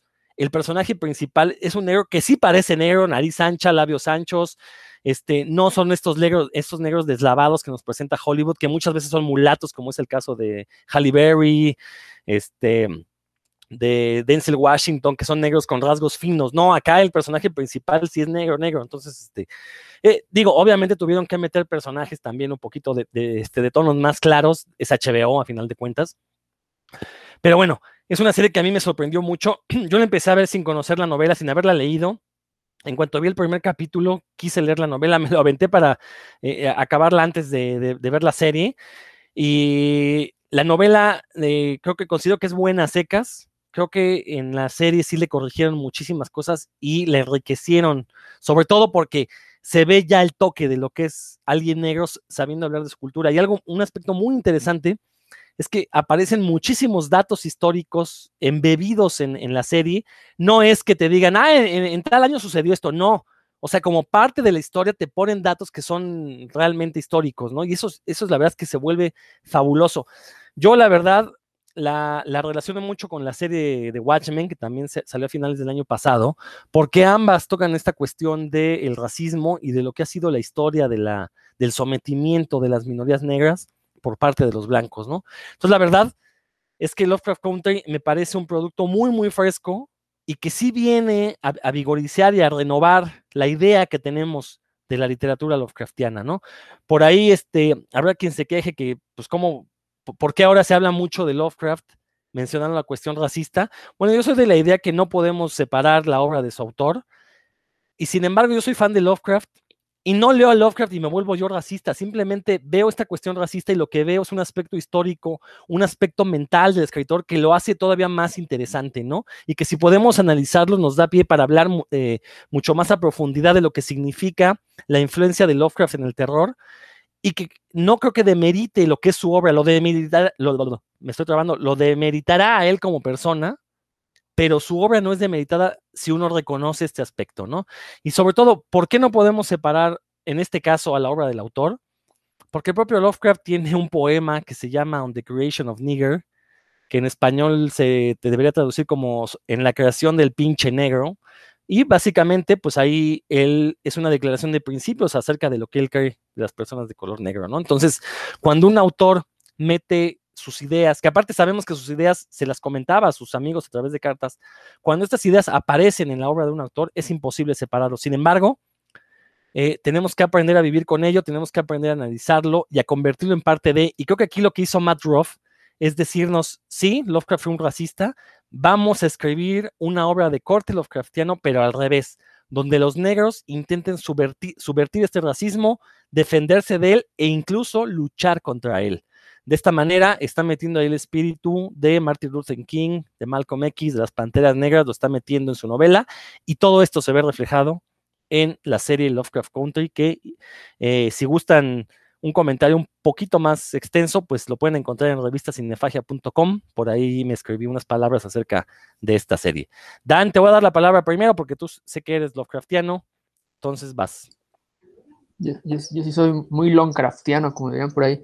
Sí, pues soy muy gran fan de la, de la lectura de, H.P. Lovecraft. Fíjate que empecé a leer la novela, este, em, Lovecraft Country, que sí me parece una, o sea, creo que quien no conozca la, biografía de H.P. Lovecraft, sí, no es que sea un palurdo necesariamente y diga, aquí donde está Lovecraft, ¿no? En, la novela, sino que, de hecho, pues, si, tú estás esperando encontrarte ahí con lo que mencionas. Lo que, se ha tratado como, que muchos autores manejan como Lovecraftiano, que es meter el Necronomicon, este, y que todo sucede en Arham y que aparezca Cthulhu, no, no lo van a encontrar ahí, ¿no? Eh, ahí es como ya lo mencionaste tú, es el, territorio de Lovecraft es porque pues sucede la saga, lo que sucede en la novela en, escenarios parecidos a los que hubiera utilizado Lovecraft, aunque eh, no, no desde la misma óptica y no con los mismos resultados.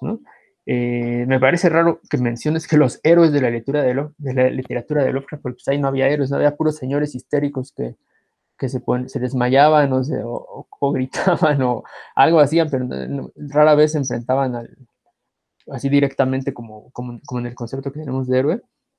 Eh, y fíjate que yo no tenía la menor intención de ver esa serie hasta ahorita que te escuché, a pesar de que sabía que estaba ahí, yo tenía como un, ese conflicto, ¿no? Porque como leí la novela y la verdad sí me, yo dije, bueno, bueno, me parece buen estratagema ponerle a Lovecraft en el título como para jalar ojos, pero como novela tal cual, quitándole mi conocimiento de la, literatura, la literatura Lovecraftiana, sí me quedó a deber, ¿no? El inicio es muy bueno, el primer capítulo de la aventura de Atticus que va a rescatar a su padre, no les diré si lo rescata o no, pero esa aventura me parece muy buena, sí jala mucho la atención, pero después ya me parece que se desinfla y mete ahí unas, unas situaciones que a mí me parecieron inverosímiles, porque tal vez hasta que escuché, y de ti lo escuché que, que lo viera como, como pulp, dije, ah, bueno, entonces sí, cambia la perspectiva definitivamente, porque ya el nivel de verosimilitud que uno, que uno como lector pide se va para abajo, ¿no?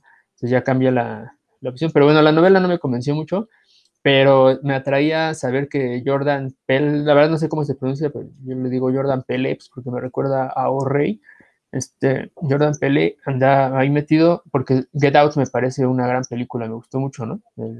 Get Out, y, ahora que lo mencionas con esto de que cada, a cada capítulo lo dedican a un género y demás, pues sí me llama mucho la atención. Eh, no, no, yo sé que no, no voy a encontrar ahí los, lo que la... Y de hecho, yo, a mí me gusta encontrar textos que sean Lovecraftianos, en los que no se mencione ni al Necronomicon, ni a Cthulhu, ni demás, sino que se hable de, de, ese temor al, a, existencial, ¿no? De, saber que, que, uno es, que uno es nada en comparación con la grandeza del tiempo y del universo, ¿no? Que, hay muchas historias que llegan a eso sin necesidad de, de utilizar los, lo barato, ¿no? Que es que haga todo, y ahí a Cthulhu, ¿no? Eso es lo, fácil. Y acá lo logra, ¿eh? Eh, ¿eh? Creo que quizás en la novela no sea tan marcado esto, que mencionas, que es muy importante y que justamente eso es lo que hace Lovecraftiano algo, lo que vuelve Lovecraftiano algo, ¿no? En la novela creo que no, no, es tan notorio, pero en la serie sí lo logran. Esa cuestión. Este, te digo, sobre todo si, te, logras clavar, dejas, eh, entiendes de, qué va la serie en los primeros capítulos, el final va a ser una montaña rusa, que sí tiene algunos agujeros en el guion, es la verdad. De repente este, se sacan algunas cosas de la manga, pero creo que las virtudes superan por mucho estos, estos defectos, ¿no? A diferencia de película de Christopher Nolan. Perdón, Dan, si quieres seguir, este, si quieres continuar.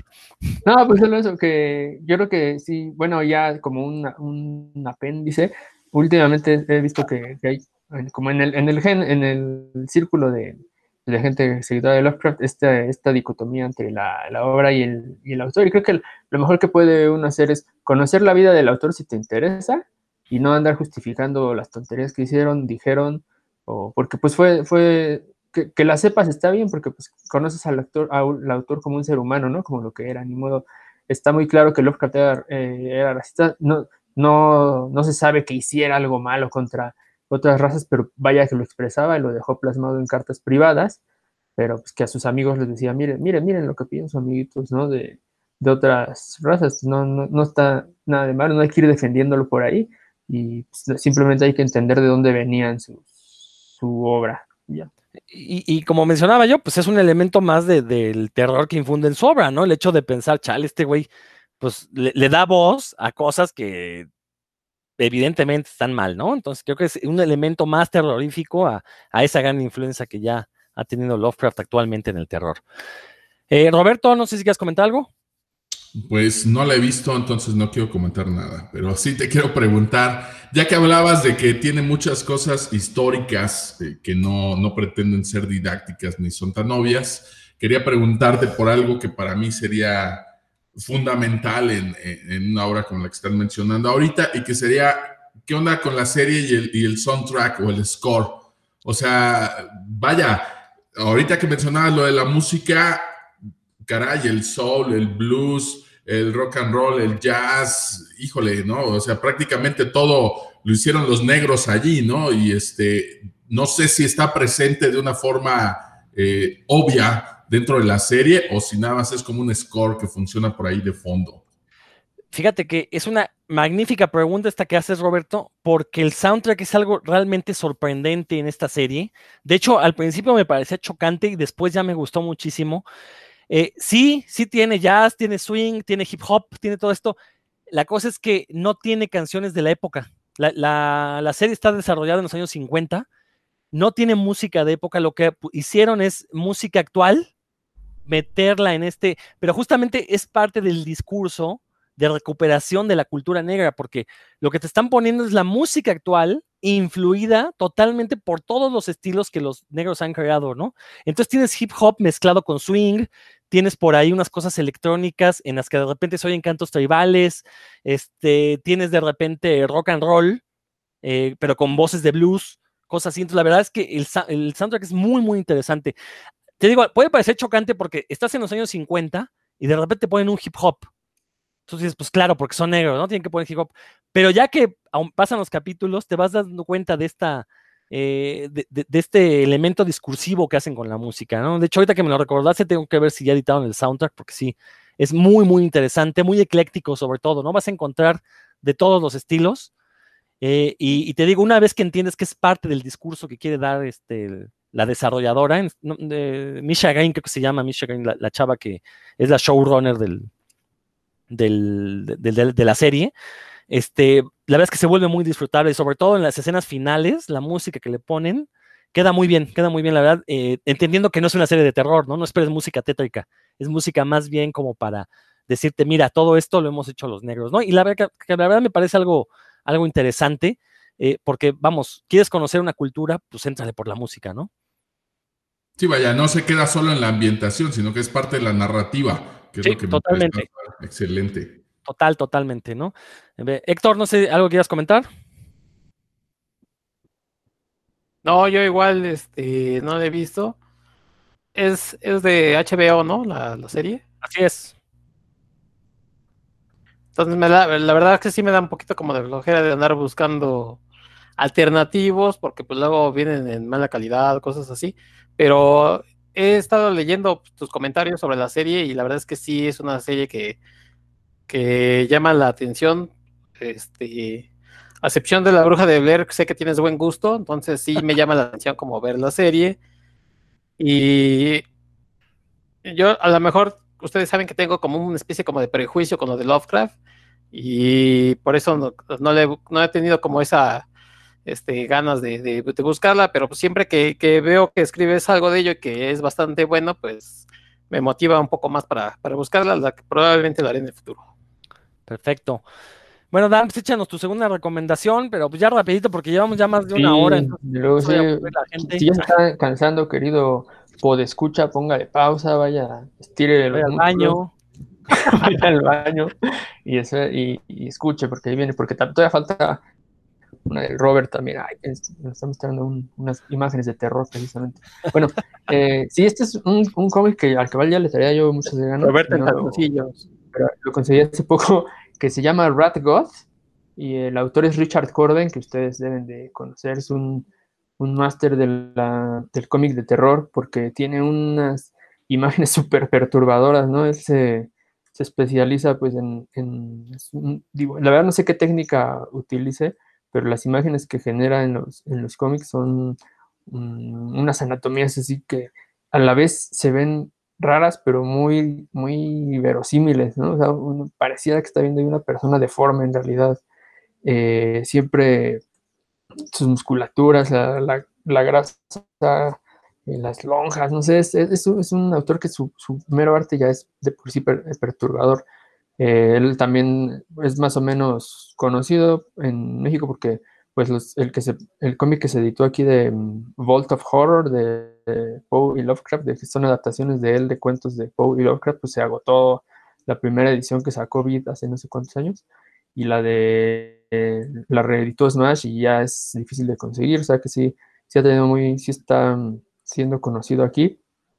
Eh, tiene también por ahí una una adaptación de un cuento del Retorno del Brujo de Clark Ashton Smith, que es, ese sí da para que vean, lo pueden buscar. Pero en esta, esta es una, pues no sé si, cómo la, yo la vi en compilatorio, son cinco episodios, en esta historia que eh, van a encontrar un montón de elementos en realidad que los van a sacar de onda. Yo, siempre le llamo perturbador, es el, el, adjetivo que me gusta usar cuando con este tipo de casos, porque si uno se queda como sacado de onda, como aquí está pasando algo muy raro, ¿qué va a pasar? ¿no? Se queda con, con se que genera preguntas a lo largo de toda la historia, y cuando ya como los misterios se van develando, sigue uno así como, ay, güey, no, o sea, si, era lo que estaba pensando o no era, pues peor, ¿no?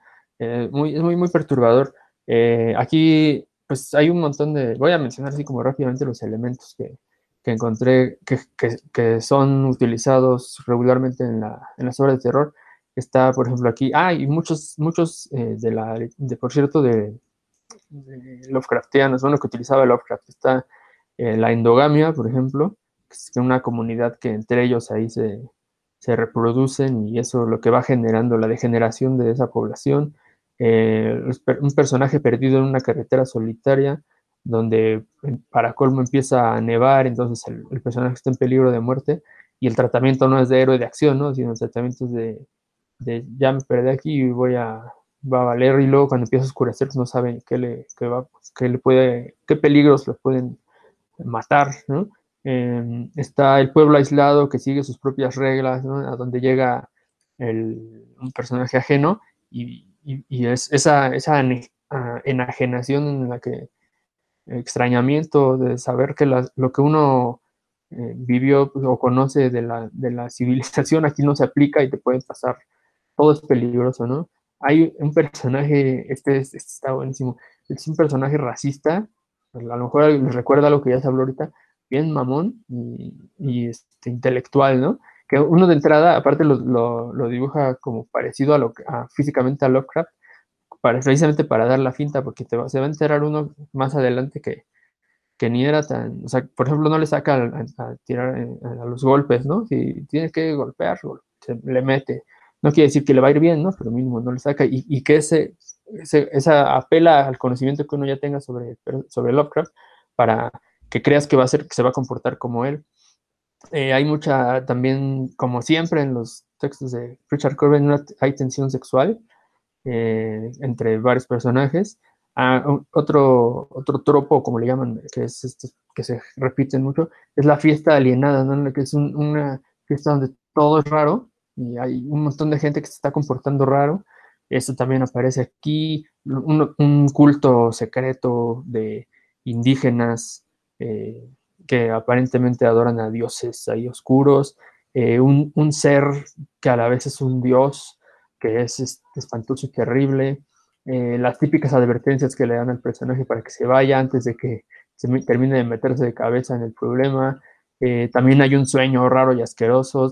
Estos, elementos en cinco números es muchísimo. Hay, también hay gore, hay el peligro de morir a manos de una turba de fanáticos, el, pacto con un, con un, ser raro y el, también el ya clásico escape del pueblo y del monstruo. ¿no? Todos esos elementos los van a encontrar aquí en diferente proporción, en diferente orden.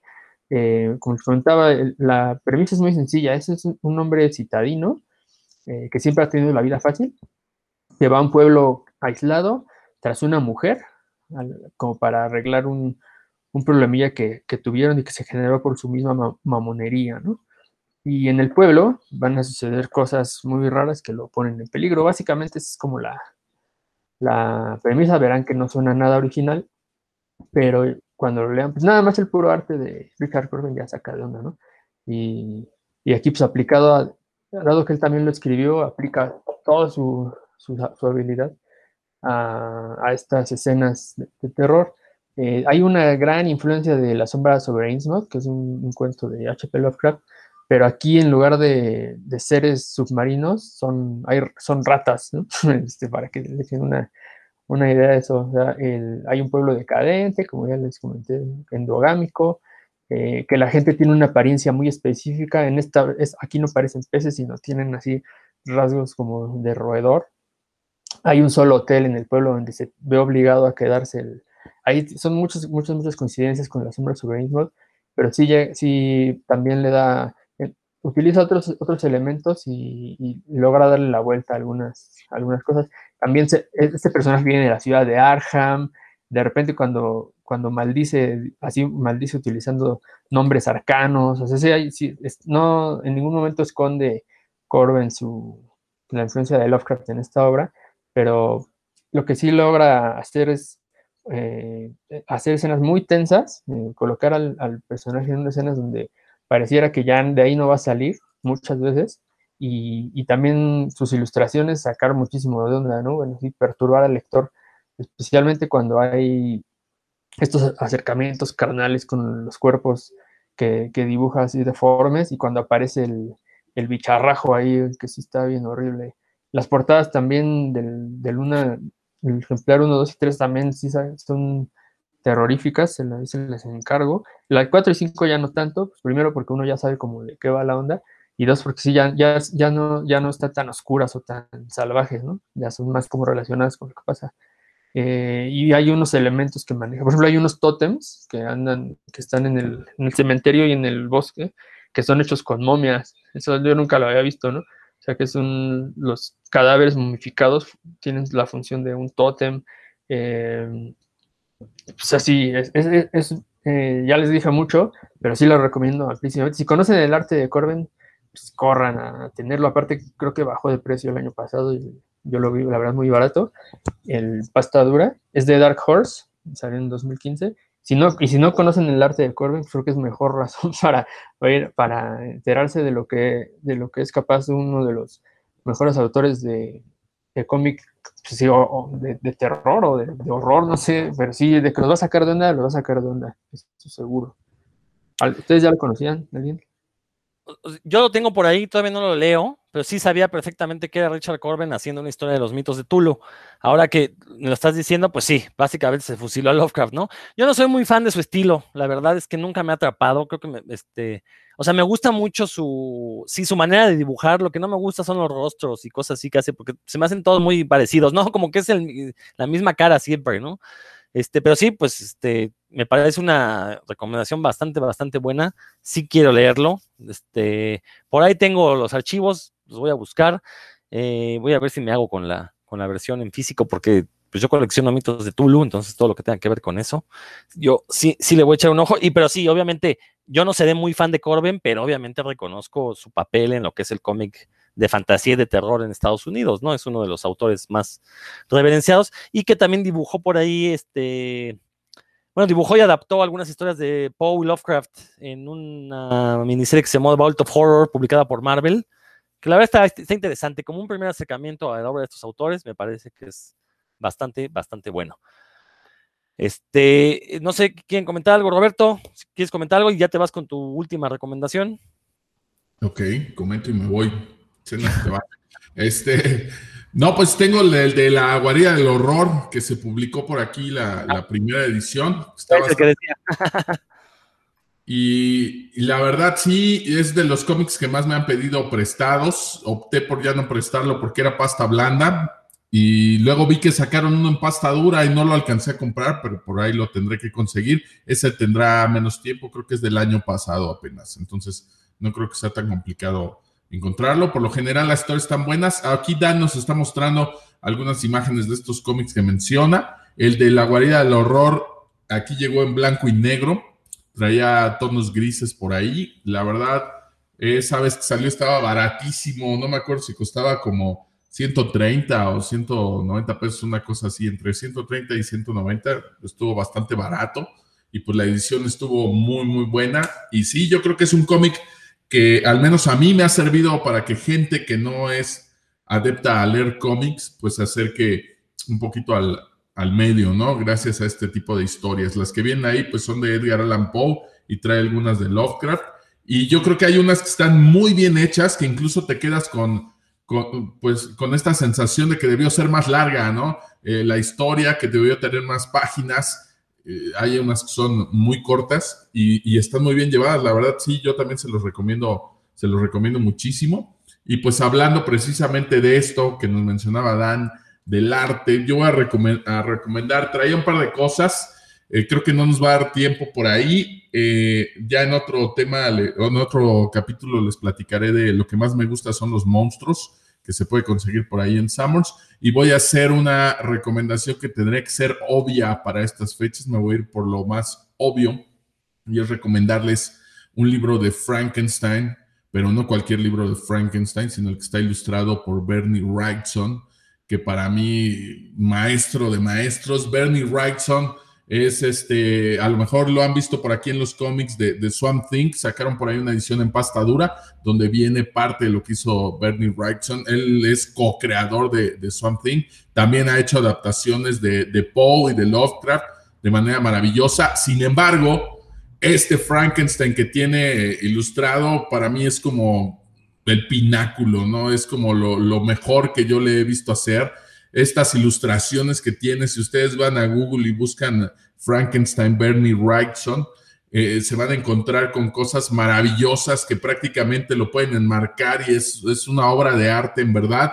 Está muy detallado el manejo de luces y sombras, el claroscuro, la composición, la profundidad. No, no, no, no, no, no. O sea, de verdad no estoy exagerando cuando les digo que, para mí es la, me gusta mucho Frankenstein, pero para mí es el mejor ilustrador de, Frankenstein. Aparte, pues tiene reminiscencias del Frankenstein clásico del cine. Eh, Boris Karloff me parece que era el, actor, si no estoy equivocado. Entonces se van a encontrar por ahí un par de referencias a Karloff, pero es maravillosa la ilustración que hace. Y además esta edición del libro está muy cuidada porque de repente sucede que cuando tienes ilustraciones tan grandes o tan detalladas, te van contando una parte del libro en la historia y resulta que lo que estás viendo en la imagen pues va más adelante o iba más atrás y como que no se corresponde. Y aquí en esta edición la verdad está muy bien cuidada, ¿no? Ya tenía rato eh, tratando de conseguirlo, en español era un poco complicado, sin embargo lo edita Planeta en España y pues nos están llegando bastantes libros de Planeta aquí a México. No dudo que de repente sea distribuido a través de, de, Sanborns o de alguna otra librería, pero si ahorita gustan por medio de la importación, se puede conseguir relativamente fácil. Se les va a hacer tal vez a algunos un poco caro. Es un libro que les va a costar entre 700 y 900 pesos, pero les aseguro que cuando lo vean y vean estas ilustraciones de las que les estoy hablando, pues, van a sentir que valió la pena cada centavo que pagaron, que pagaron de él, ¿no? Entonces, de verdad, pues mi recomendación para no, para no hacerla tan larga, porque ya nos colgamos un poquito en el programa, es que vayan a, Google, si no lo conocen, y busquen ahí Frankenstein Bernie Wrightson. Ya sobre el título, sobre el libro, pues la verdad yo podría hablar dos horas sobre Frankenstein y, Mary Shelley. Es la primer novela eh, creacionista que no tiene que ver con la religión, por ejemplo, ¿no? Es escrita por una mujer que en ese momento, pues no, ninguna mujer estaba escribiendo ese tipo de literatura. Eh, vaya, rompió todo un paradigma, además fue escrita en el año sin verano, la anécdota que da pie a, la escritura de esta obra, todo lo que está alrededor de Frankenstein, la verdad me gusta, soy, soy fan, es uno de mis libros favoritos, regreso a él eh, cada cierto tiempo. Y este ilustrado por Bernie Wrightson, pues es para mí como lo mejor de lo mejor. Después hubo un cómic que se llamó Frankenstein Alive Alive, que también lo ilustró Bernie Wrightson. Este es un cómic distribuido por IDW. Y la verdad también las ilustraciones están muy padres. No terminé de leer ese cómic porque aquí en Puebla solo me consiguieron creo que dos o tres números. Nunca terminé de leer la historia. Aparte creo que se atrasó y creo que ya la terminaron muchísimo después. Ya no conseguí el final de, ese cómic, pero también las ilustraciones están padrísimas y la historia que nos lleva el cómic todavía nos seguía platicando acerca del monstruo, ¿no? Vamos a recordar ya nada más como un apunte y cerrando eh, esta recomendación con una anécdota. Eh, de repente me llama, tengo un hijo, mi hijo ahorita ya tiene 10 años, ya va a cumplir 11, y cuando iba en el kinder, que tenía alrededor de 5, me manda a llamar la maestra para preguntarme eh, qué es lo que leía él en casa. Eh, porque pues me quedé un poco extrañado y sin embargo ya cuando me platicó por qué, resulta que estaban poniendo los adornos de Halloween en el salón y ella estaba poniendo en la puerta pues el típico monstruo que tiene los tornillos saliendo aquí el cuello con las cicatrices y la maestra les dijo, les voy a poner en la puerta del salón a Frankenstein, ¿les gusta? Y todos los niños sí, y mi hijo le dijo, ese no es Frankenstein. Y la maestra le discutía y le decía, pero claro que es Frankenstein, míralo, es verde, ve las cicatrices y tiene los tornillos, es Frankenstein, Roberto. Y Roberto decía, no, ese no es Frankenstein. Y le dijo, entonces, ¿quién es Roberto? Dijo, es el monstruo de Frankenstein, maestra.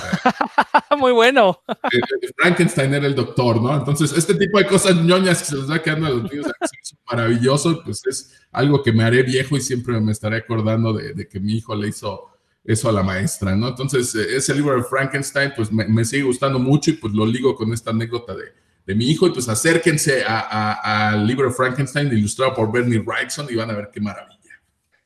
Sean, sean como el hijo de Roberto, ¿eh? es, es, una lección de, de, de, cultura ñoña, básicamente, en lo que nos acabas de dar. Héctor, pues échate tu última recomendación y con eso cerramos el programa. O bueno, si quieres comentar algo.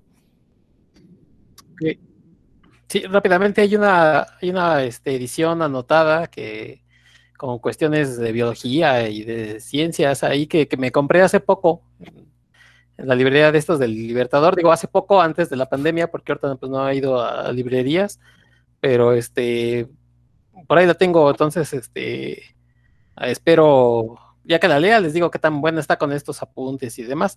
Y bueno, pues mi última recomendación me quise ir un poco al, cómic mainstream eh, de Image y de, Robert Kirkman. No sé si han leído, han, tenido la oportunidad de ojear Outcast.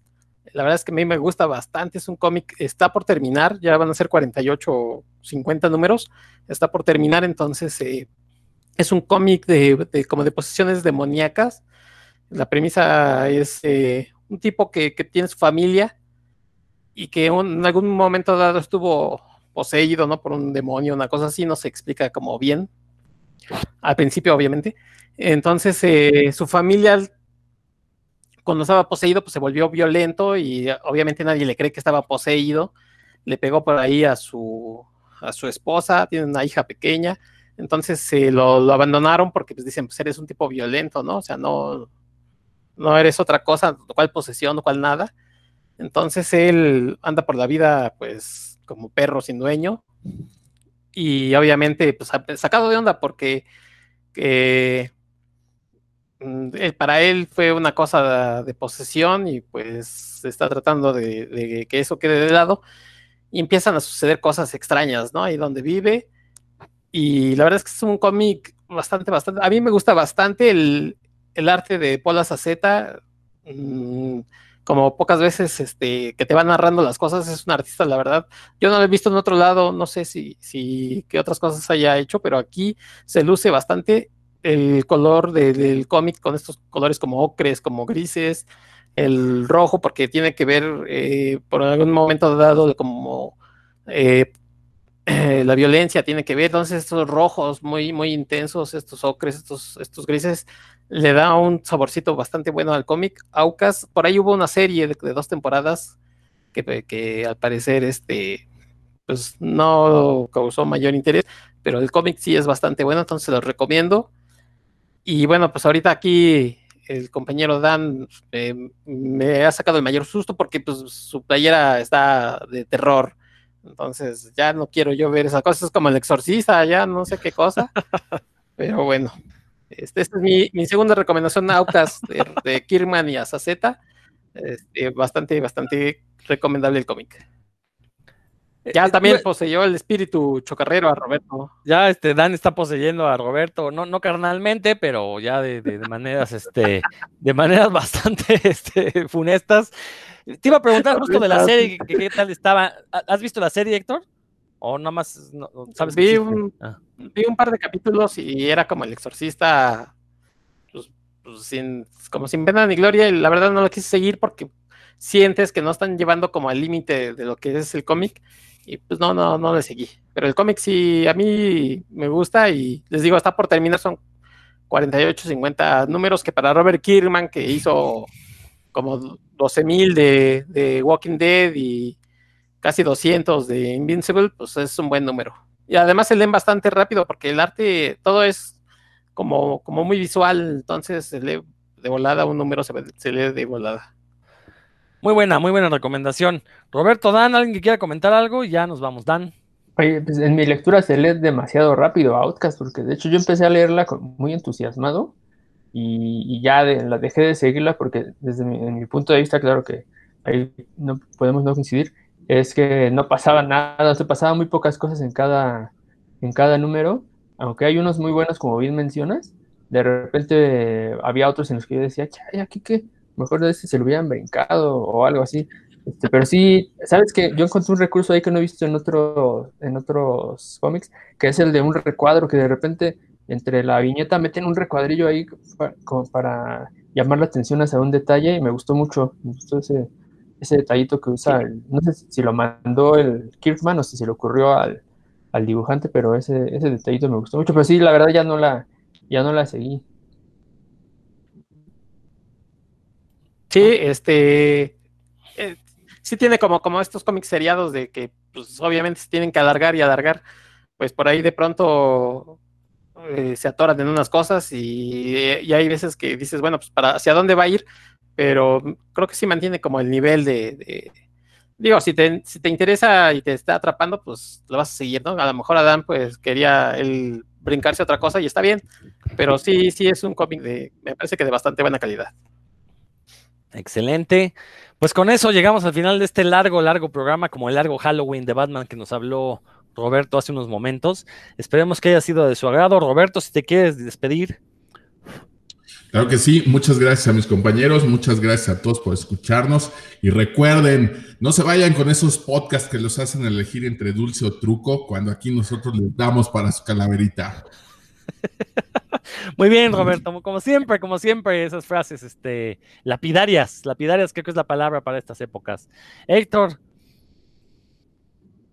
Ah, muchas gracias por, por escucharnos, amigos, y bueno, cualquier, ya saben, cualquier eh, comentario, pues nos pueden dejar en nuestras redes sociales, en, Twitter, en Facebook. Y si les gustan estas recomendaciones o quieren escuchar algún tema en especial, pues díganoslos. Ya saben que estamos para, para ignorarlos o para hacerles caso según andemos de ánimo. Eh, no salgan a pedir calaverita, cuídense porque está, está rudo. Entonces, eh, nos escuchamos a la próxima.